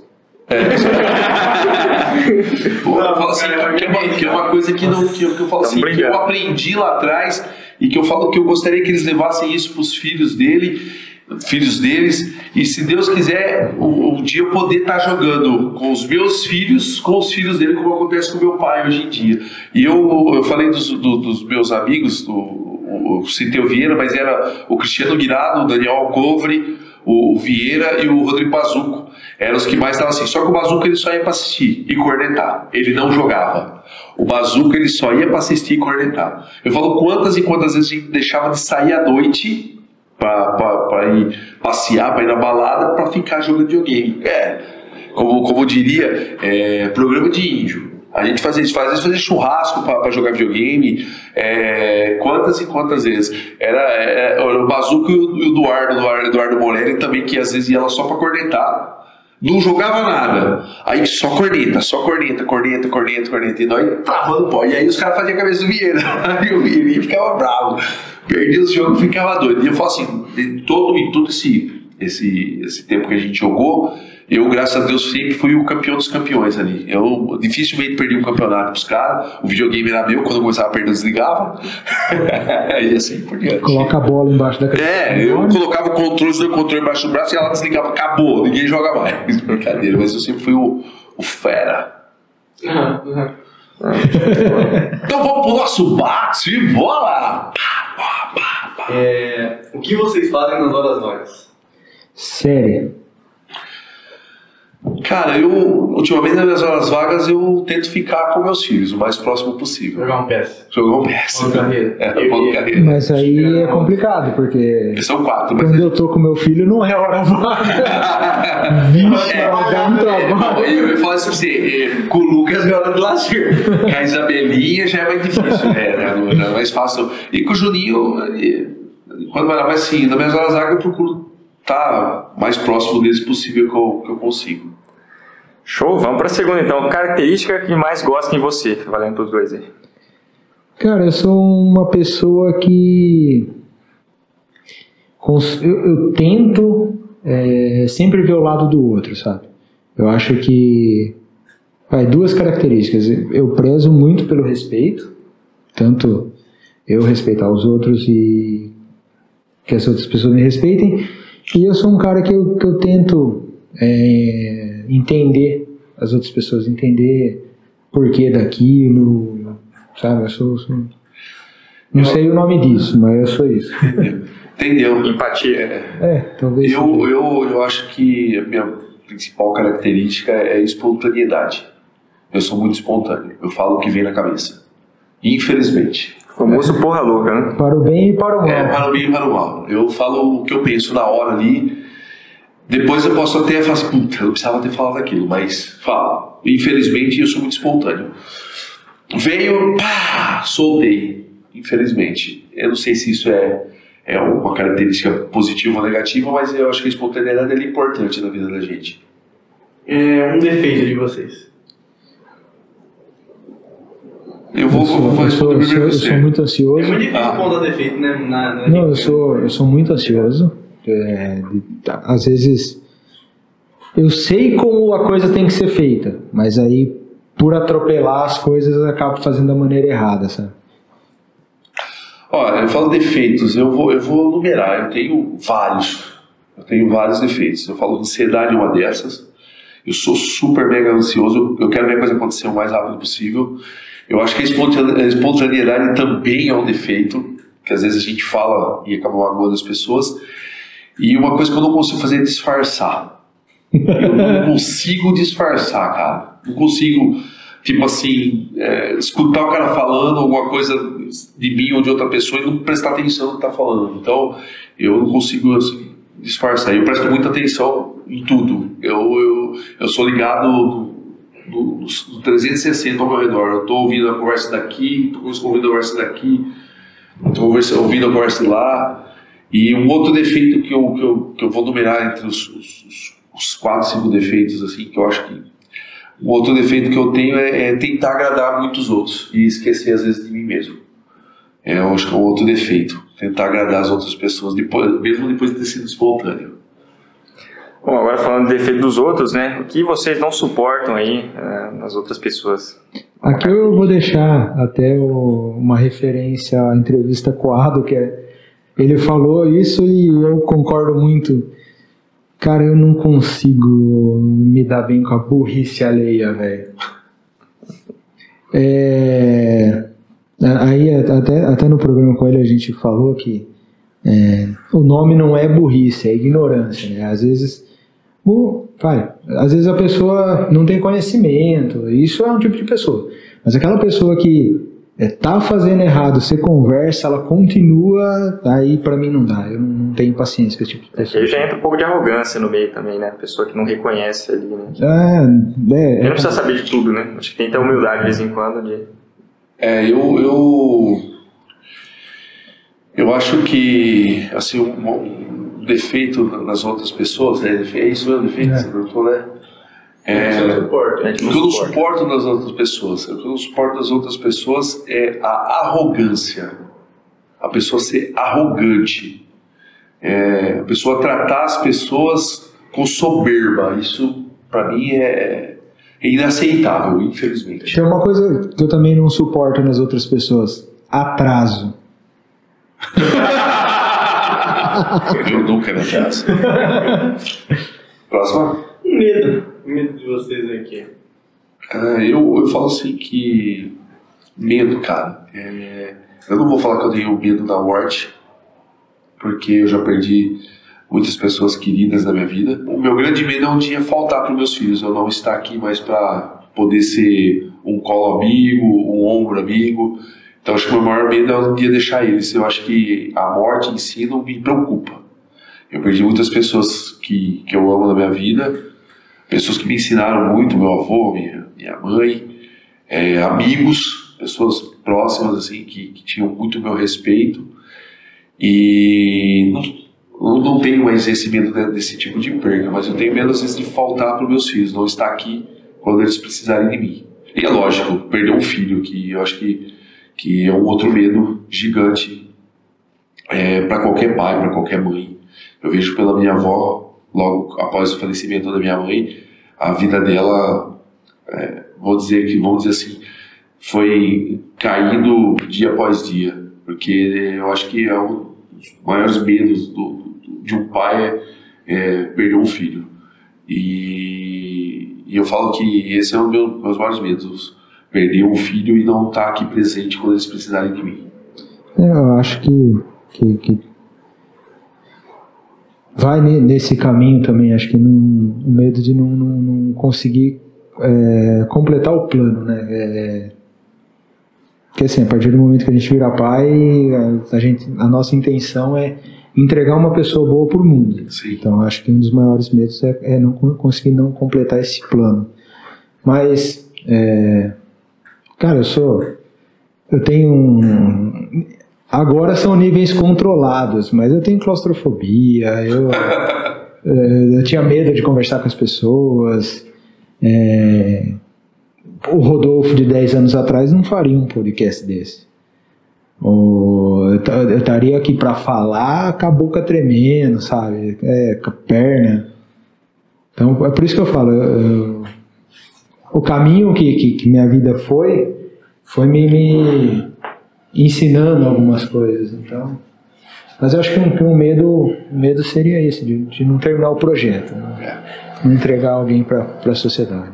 Próxima! Vamos para a próxima então. É uma lembrança da infância. O Adolfo Paz já falou algumas, né? É, mas assim, eu, eu- uma, uma, uma lembrança minha da infância é o pé de abuticaba da casa da minha avó Madalena e minha mãe saindo do portão gritando Adolfo Luiz! São duas coisas que eu não esqueço da minha infância. E a surra que eu tomei do meu pai de toalha molhada. Eu não poderia O cara de lembra disso toda hora. Eu não poderia falar, falar, deixar de falar disso, seu José Antônio. Tá. que pra você agora. Tá? É, brincadeiras à parte, duas coisas que me marcaram muito era o pé de abuticaba na casa da minha avó Madalena e minha mãe saindo do portão gritando Adolfo Luiz. Eu, eu acho que eu não costumava pensar né, em lembranças, essas coisas antes, mas aí agora com, com, com o Bernardo, com meu filho, é, tudo, tudo que ele faz, você quando é criança novinha, você lembra de alguma coisa, né?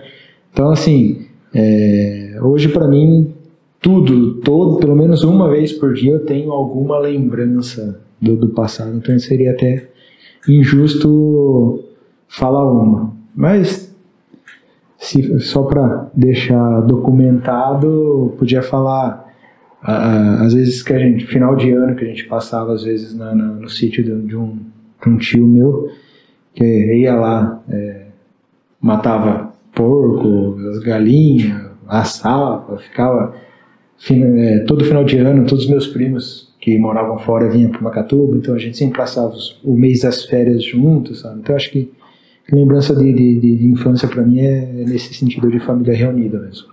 Legal. Uma mania de vocês. Rapaz, eu tenho muitas manias. Andar de pão de pé? Andar de pão de pé é uma delas. É... Tirar foto de pão de pé? Tirar foto de pão de pé também, cara. Ah, eu tenho muita mania, eu sou muito chato, sabe? Então eu tenho mania de ser chato pra caramba. Isso é uma mania que eu. Às vezes eu tento não ser, né? Mas eu acho que é uma grande mania minha, ser chato, ser cri-cri. Eu acho que não é, só, velho, não, é só porque, não é só por causa da idade, não, mas eu tenho essa mania de ser chato. Eu, eu me vejo, às vezes, sendo é, cri-cri demais. Acho, jamais. eu vou esperar mais uns alguns programas para refletir nessa resposta que eu não, não, não sei, uma mania minha. não consigo falar. Bom, vamos para a próxima então. Uma viagem inesquecível. Cara, Viagem inesquecível, eu não sou muito, nunca fui muito de viajar, então para mim é difícil falar numa viagem assim. É, um jogo, inesquecível. Não, uma, uma viagem marcante para você, que tipo, você fala que você não esquece de um momento. Lá que você teve ah, qualquer, qualquer coisa. Falar de uma viagem inesquecível, cara, eu não tenho uma viagem inesquecível, eu nunca fui muito de viajar. É, então eu não consigo falar assim. Eu tenho um sonho de uma viagem que para mim seria inesquecível se eu conseguisse completar esse sonho, que seria conhecer a Itália, que é o país é, dos meus bisavós, dos meus avós, e conhecer a Itália, Portugal e Espanha. São três países que eu gostaria de conhecer e também conhecer a Argentina, ali onde o palácio da, da Evita Peron. São dois lugares assim, que eu gostaria de alguns lugares que eu gostaria de conhecer, mas uma viagem inesquecível eu não tenho porque eu não sou muito de viajar. Jogos para mim não é viagem, jogos para mim é trabalho, então dá pra... Mas deslocou do lugar é viagem. É, então. Ah, eu, eu viajo, eu não tenho uma viagem, eu não tenho uma viagem. Eu, eu falo que eu viajei muito pouco para poder falar uma viagem inesquecível. Cara, eu tenho duas. É, a primeira é voltando na lembrança de infância, de família reunida. Teve uma vez que, né, que eu fui com os meus tios, meus pais, meus tios, a gente foi para Ubatuba. E tanto essa viagem é, é inesquecível para mim, que há pouco tempo atrás eu fui com a minha esposa é, para a mesma praia. E aí, Ubatuba, não sei se vocês conhecem, Sim. tem uma praia que é, acho que é a Praia Grande lá, é a BR, então é a cidade, você tem que atravessar a BR para ir para a praia. Então, é, do lado da cidade, procurando um lugar para estacionar carro, nossa, tem muita gente.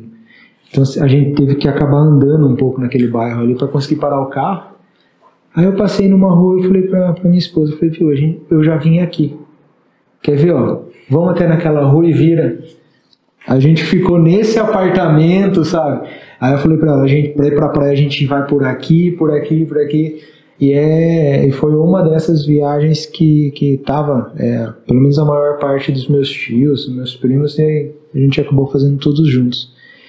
E aí uma viagem é, mais recente foi para Águas de Lindóia, que eu fiz com a minha esposa no, quando a gente descobriu que que tava, tava gra, estávamos grávidos. É. Então assim, lá até a gente não sabia quando foi, mas a gente teve uma conversa muito séria lá e, tipo assim, os dois sim, os dois já estavam com o sentimento de que já tinha, não estavam mais em dois ali, sabe? Legal. Então foi, foi, foi uma sensação muito gostosa, assim. O Rodolfo falou dos tios dele, eu lembro de uma história que meu tio, meu tio Mauro fala muito. Eu tinha mais ou menos uns 4 para 5 anos, no antigo Lençóis Hotel existia rodízio de pizza. Aonde ficava Lençóis Hotel? O Lençóis Hotel é hoje onde é a Casa da Cultura. Casa de Cultura de Lençóis Paulista. Tá, tá. Era o antigo Lençóis Hotel. E a gente lá no salão comendo pizza. Rodízio de pizza. Eu, 4 para 5 anos, não me lembro muito da, bem da história, lembro de flashes do lugar, do lugar com as pessoas, mas não lembro da história que ele contou. Ele falou que eu saí andando junto com ele, passava no prato dos outros, catava a pizza, e ia embora. E, e uma coisa que isso eu não, eu não esqueço, que meu tio chegava em mim, às vezes a gente saía, eu saía com ele de carro, era moleque, molequinhos 4 para 5 anos. Lembro assim, de relances também, depois, mais velho, ele contava as histórias, a gente ia floreando. É, ele passava assim na rua e falava assim: ó, ó o bicho bom, era mulher. Ó o bicho bom, o bicho bom, o bicho bom. Aí eu gritava: ô bicho bom!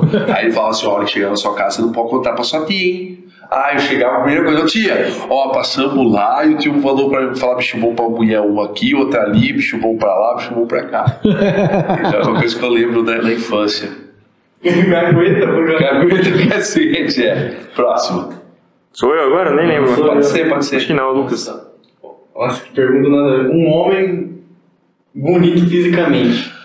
Um homem bonito fisicamente, Fala meus eu, filhos, meus fala, filhos. Fala eu, falo você. Não mata essa aí. Meus filhos, o Lucas e o Juninho. Acho dois, Ah, homens, tem dois, dois, dois né? homens Obrigado. bonitos. Tô precisando fazer uma academiazinha, dar uma encorpada aí. velho. Rodolfo, bonito. falar o meu também, então. Também é homem. É, Tem então, um, tem um ano, mas é homem. mas um homem que eu acho bonito, o Genequini. O Não, Genequini é um homem bonito. Então vamos brigar aqui. Porque o Rodrigo Hilbert é bonito. Também é um homem bonito, também é um homem bonito. Nossa, daí é complicado, hein? É. Uma mulher bonita fisicamente, A minha cuidado. hein? esposa. É a minha esposa. Nem sou louco, nem sou louco. Não, Fala de outro. Ó, né, vamos parar por aqui, próximo. Próxima. Livro de cabeceira. Olha, é, eu ultimamente não tenho lido, lido muito, mas eu gosto muito de ler é, a doutrina espírita. Alguns livros da doutrina espírita eu, eu gosto de ler, mas ultimamente eu não tenho nenhum assim. Eu acho que o Nosso Lar é um, livro bonito, Violetas na Janela eu li, lindo, maravilhoso. É, que foi assim um livro que, que eu gostei muito de ler, mas hoje eu não tenho um livro na, na, na cabeceira na, na minha cama que eu, que, eu, que eu esteja lendo. Vou falar dois livros. É, um é o que realmente está na cabeceira da minha cama, que é do meu a milhão sem cortar o cafezinho, do Tiago Negro. Esse livro, na verdade, eu nunca li, Vai estar na cabeceira, tá então na já. cabeceira. mas é assim, mas é, é, é, é um livro que, que marca é, esse momento de mudança na, na, na nossa vida, que foi o momento que a gente decidiu que, que ia ter um filho, então que precisava acertar algumas arestas ali. É, eu não li esse livro, mas eu sei ele de cabo a rabo, eu sei tudo que está escrito ali, entendeu? E aí, se for para falar de um livro que, que realmente eu gostei, que foi, cara, é um livro que até a, a minha esposa brigou comigo uma vez, porque eu fui dormir uma hora da manhã porque estava lendo, eu acordei às três para continuar lendo. É, meu, meu problema com a leitura é esse. Quando eu gosto do, do negócio, eu perco a vida ali. É é, na verdade, era uma trilogia. É, começa com O Homem que Não Amava as Mulheres. É, da, chama Millennium, a série. Cara, é. Saiu depois até filme com o Daniel Craig, que É, assisti esse filme. 007. Cara, é, é, é muito, muito bom, muito bom. E tem, aí tem a trilogia, tem a mulher, é, a mulher com a tatuagem do dragão. São três, são três é, livros. Filme acho que não tem os três. Pra, pra dar um resumo, é. Tipo assim, ela é. mexe com parte de informática, aí eles vão descobrindo algumas. Algum, algumas histórias lá que eles. Cara, é, é muito bom. É, é um livro bem bacana. E o meu amigo. Isso aí. Ah, Bom, então a próxima aí era pra você ter trazido violão, acredito, né? Pra você fazer um- uma palhinha aí. Mas a, a canção da sua vida. Olha, Eu já falo que eu não tenho. eu, Próximo. eu falo assim que é, É, música pra mim é um negócio, chorar, um negócio complicado, mas eu falo que, que uma música que eu gosto muito chama-se Sereníssima, do Legião do Legião Urbana. É uma música que o nome dela não tem nada a ver com a, com, com a, com, a, com a letra da música, com a melodia da música. É, porque quando ele deu a, quando o Renato ele deu o nome a essa música, ele pensou em Veneza, porque Veneza era conhecida como Sereníssima. E a música não tem nada a ver com Veneza. É a música mais agitada daquele, daquele álbum deles. Mas é uma música que me marca. Pra quem não conhece, é aquela Minha laranjeira verde, porque estás tão prateada O sereno dessa noite, o orvalho da madrugada Tem um sorriso bobo, parecido com um soluço Enquanto o caos segue em frente, com toda a calma do mundo Ah, vai ver Sereníssimo é um trocadilho com sereno, né, da madrugada. É, Pode ser, pode ser, Talvez. mas... Não, mas ele explica desse Ah, jeito ele que o Fador falou. desse jeito, é. Eu já falo que eu não tenho uma música porque eu sempre fui muito, mas muito mais ligado na melodia do que na letra. Às vezes, às vezes é, é, é até uma música muito ruim, com uma letra muito ruim. Mas a melodia é boa. Cara, se tem aquela batida que, que, que, que eu mexe, gosto. Então eu sempre fui muito mais ligado na. na- tanto que assim. é, eu- minha mãe, às vezes, meu pai, a gente ia sair de carro, alguma coisa, eu colocava um CD, alguma coisa de música instrumental que eu gostava, eles nem. Então você precisa assistir a live do Aueba, que passou no, no, no Brasil ali, que há três domingos atrás. Os caras fazem um instrumental de Bohemian Rhapsody. Nossa. Você não tem noção, é maravilhoso o instrumental que eles fazem. Pai, uma música, Bohemian Rhapsody, eu, eu adoro, adoro, adoro essa música que chega a arrepiar quando eu escuto. O instrumental, eles fizeram, ela é inteirinha instrumental. Muito bom. Guilherme, do antigo Manda Manda, um abraço, meu querido, do- hoje do Aema. E o, o, o, o filme do, do, Ah, o filme deles é muito Fred. Mercury, que- a Apesar- parte que eles explicam como. Então, apesar que a parte que explica não é a verdadeira parte. Não, né? mas ficou É, sensacional. ficou bom. Ficou, É, ficou conseguiram fazer a história ser bonita. É, mas tem muita coisa ali que não condiz Não, com o que realmente foi o início do Queen. Sou péssimo em. Cara, eu sou péssimo em lidar com rotina. Eu sou péssimo com rotina. Puta que. Aí eu vivo na rotina, então. Não, mas às vezes eu troco de, de, de caminho pra fazer outro caminho pra não. não- Você, eu, já sei, você péssimo em horário. Você sempre atrasa. é, eu sou muito pontual quando eu quero ser. Eu costumo utilizar uma unidade de medida para tempo, é minutos a Dorfo. Se ele falar 20, você multiplica por 3 ali, ó. Quanto, Uma hora. quanto tempo? Ah, 20 minutos, 20 minutos Dorfo? É, isso mesmo. Ah, beleza, já sei quanto tempo É uma hora. Bom, então vamos pra última aqui, né? É, sou bom, hein? Sou bom, velho. Eu não sou bom em nada. Sou bom em fazer filho. Nossa, isso, isso cara é bom mesmo. Sou bom em fazer filho em bonito. quantidade e qualidade. Quantidade e qualidade. O bacana é que não- eles não são parecidos em nada, né? velho? nada, velho. Nada. Não, da hora, da hora. Acho que eu sou o ratinho branco ali no meio. É isso E aí. você? Hã? E você? Eu sou, eu sou bom em fazer podcast. bom pra caramba. Cara muito de tecnologia. É isso aí, gente. Defina você em 10 segundos. Ah, então. Você não vai fugir dessa, você Não, fala né? pra todo mundo. Definir em segundos. É, sou um cara trabalhador, sou um cara dedicado, sou um, um pai mediano, tento me esforçar ao máximo para ser um pai. E sou um amigo. Quem é meu amigo sabe que eu sou amigo, de verdade. Aqueles que querem ser meus amigos, podem ter certeza que eu sou amigo mesmo. É, vou pro fogo com um amigo e morro afogado com um amigo. Cara, eu, eu sou um Defina cara. você em 10 segundos. Eu sou um cara- você escapar? Eu sou um cara que tá em. Sou amigo, tá vendo? É, amigo. Tô vendo como é amigo. Eu sou um cara, eu sou um cara que.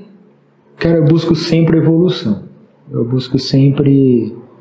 Ah, a coisa que mais me deixa é, animado, assim, é tipo assim, eu descobri algo novo, sabe?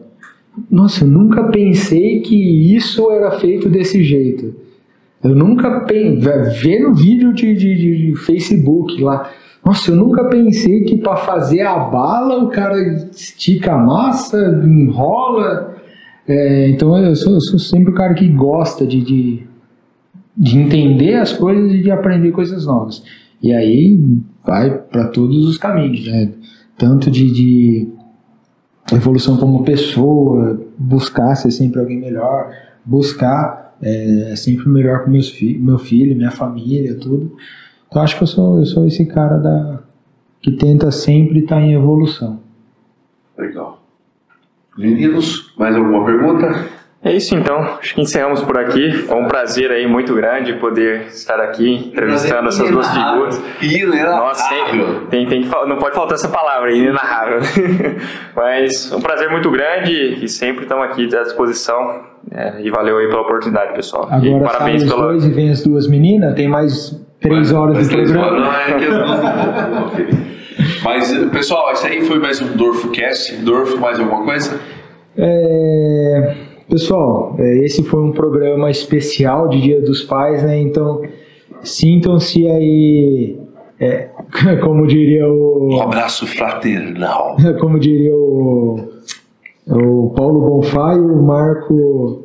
Marcelo Vila Lobos. Não, não. Tô falando ah. Paulo Bonfá do Rock Go, ah. não do. Ah, tá. Do, do, do Marcelo Bonfá, tô viajando. É. Um efusivo abraço para todos os pais. É, pela segunda vez eu estou podendo entender o quão realmente especial essa data é. é Para mim, por 33 anos, foi fazer um presente na escola e levar para o pai, ou comprar alguma coisa. Tinha é, realmente o carinho, tudo, mas realmente esse, esse ano, ano passado, eu estou realmente entendendo o que é o Dia dos Pais. Então, é, acreditem quando eu falo que realmente sintam-se é, homenageados por esse programa e por essa data é, de Dia dos Pais. Meninos, querem falar mais alguma coisa? Juninho, Lucas? Acho que é isso. Acho que é isso. Obrigado pelo, pelo convite aí. É isso. Manda um Feliz Dia dos Pais, pessoal. Feliz Dia dos Pais, Adolfo. Adolfo. Aqui. Mas não deixa de ser pai também. Não, sim. Ah, tá. Mas feliz pai pra você também. E pro meu avô, José. Aí, Antônio. É, e o outro também, porque senão vai ficar magoado. Exatamente, vou deixar também a minha homenagem aí é, para todo mundo que é pai e está nos acompanhando, Feliz Dia dos Pais. Depois vou dar um abraço aí no meu gordinho e no, no Rodolfo também. Ah, eu achei que o gordinho estava falando Rodolfo. Nem conhece, eu já vai me chamar Não, não, não tô. Fui conhecer o cara hoje aqui, ó. Então, mas fica assim, então. Muito obrigado pela oportunidade, pessoal. Então, pessoal, você que segue a gente nas redes sociais, siga a gente nas redes sociais, arroba Dorfocast no Instagram, arroba Dorfocast no Facebook, arroba Dorfocast no YouTube e arroba Dorfocast no Spotify. Pessoal, queria de, de, de, homenagear a todos vocês, pais, por esse dia maravilhoso. Só quem é realmente pai sabe o valor de ter um filho, tá? É, filho, pai não é aquele que é, simplesmente ajudou a mãe a fazer o filho. Pai é aquele que realmente coloca o filho nas costas e ajuda ele a atravessar todos os momentos difíceis da vida. É, sou muito é, grato a Deus pelos filhos que eu tenho e muito grato a Deus pelo pai e pelos avós que eu tenho, que eu tive, né? Infelizmente eu não tenho mais meus avós paternos e, e nem materno vivo mas sou muito grato por todas as lições de vida que esses grandes homens foram para mim, como avós, como pais, como pai. E não poderia deixar de, mandar um abraço especial para o Zé Martini, meu pai, grande Zé Martini, parceiro de, de muita, de muita coisa. E agradecer Rodolfo mais uma vez pela oportunidade, meus filhos por estarem aqui. E é isso aí, Dorfo Cast na área. Terminamos por aí. Um abraço a todos os pais e até o próximo. Uhul.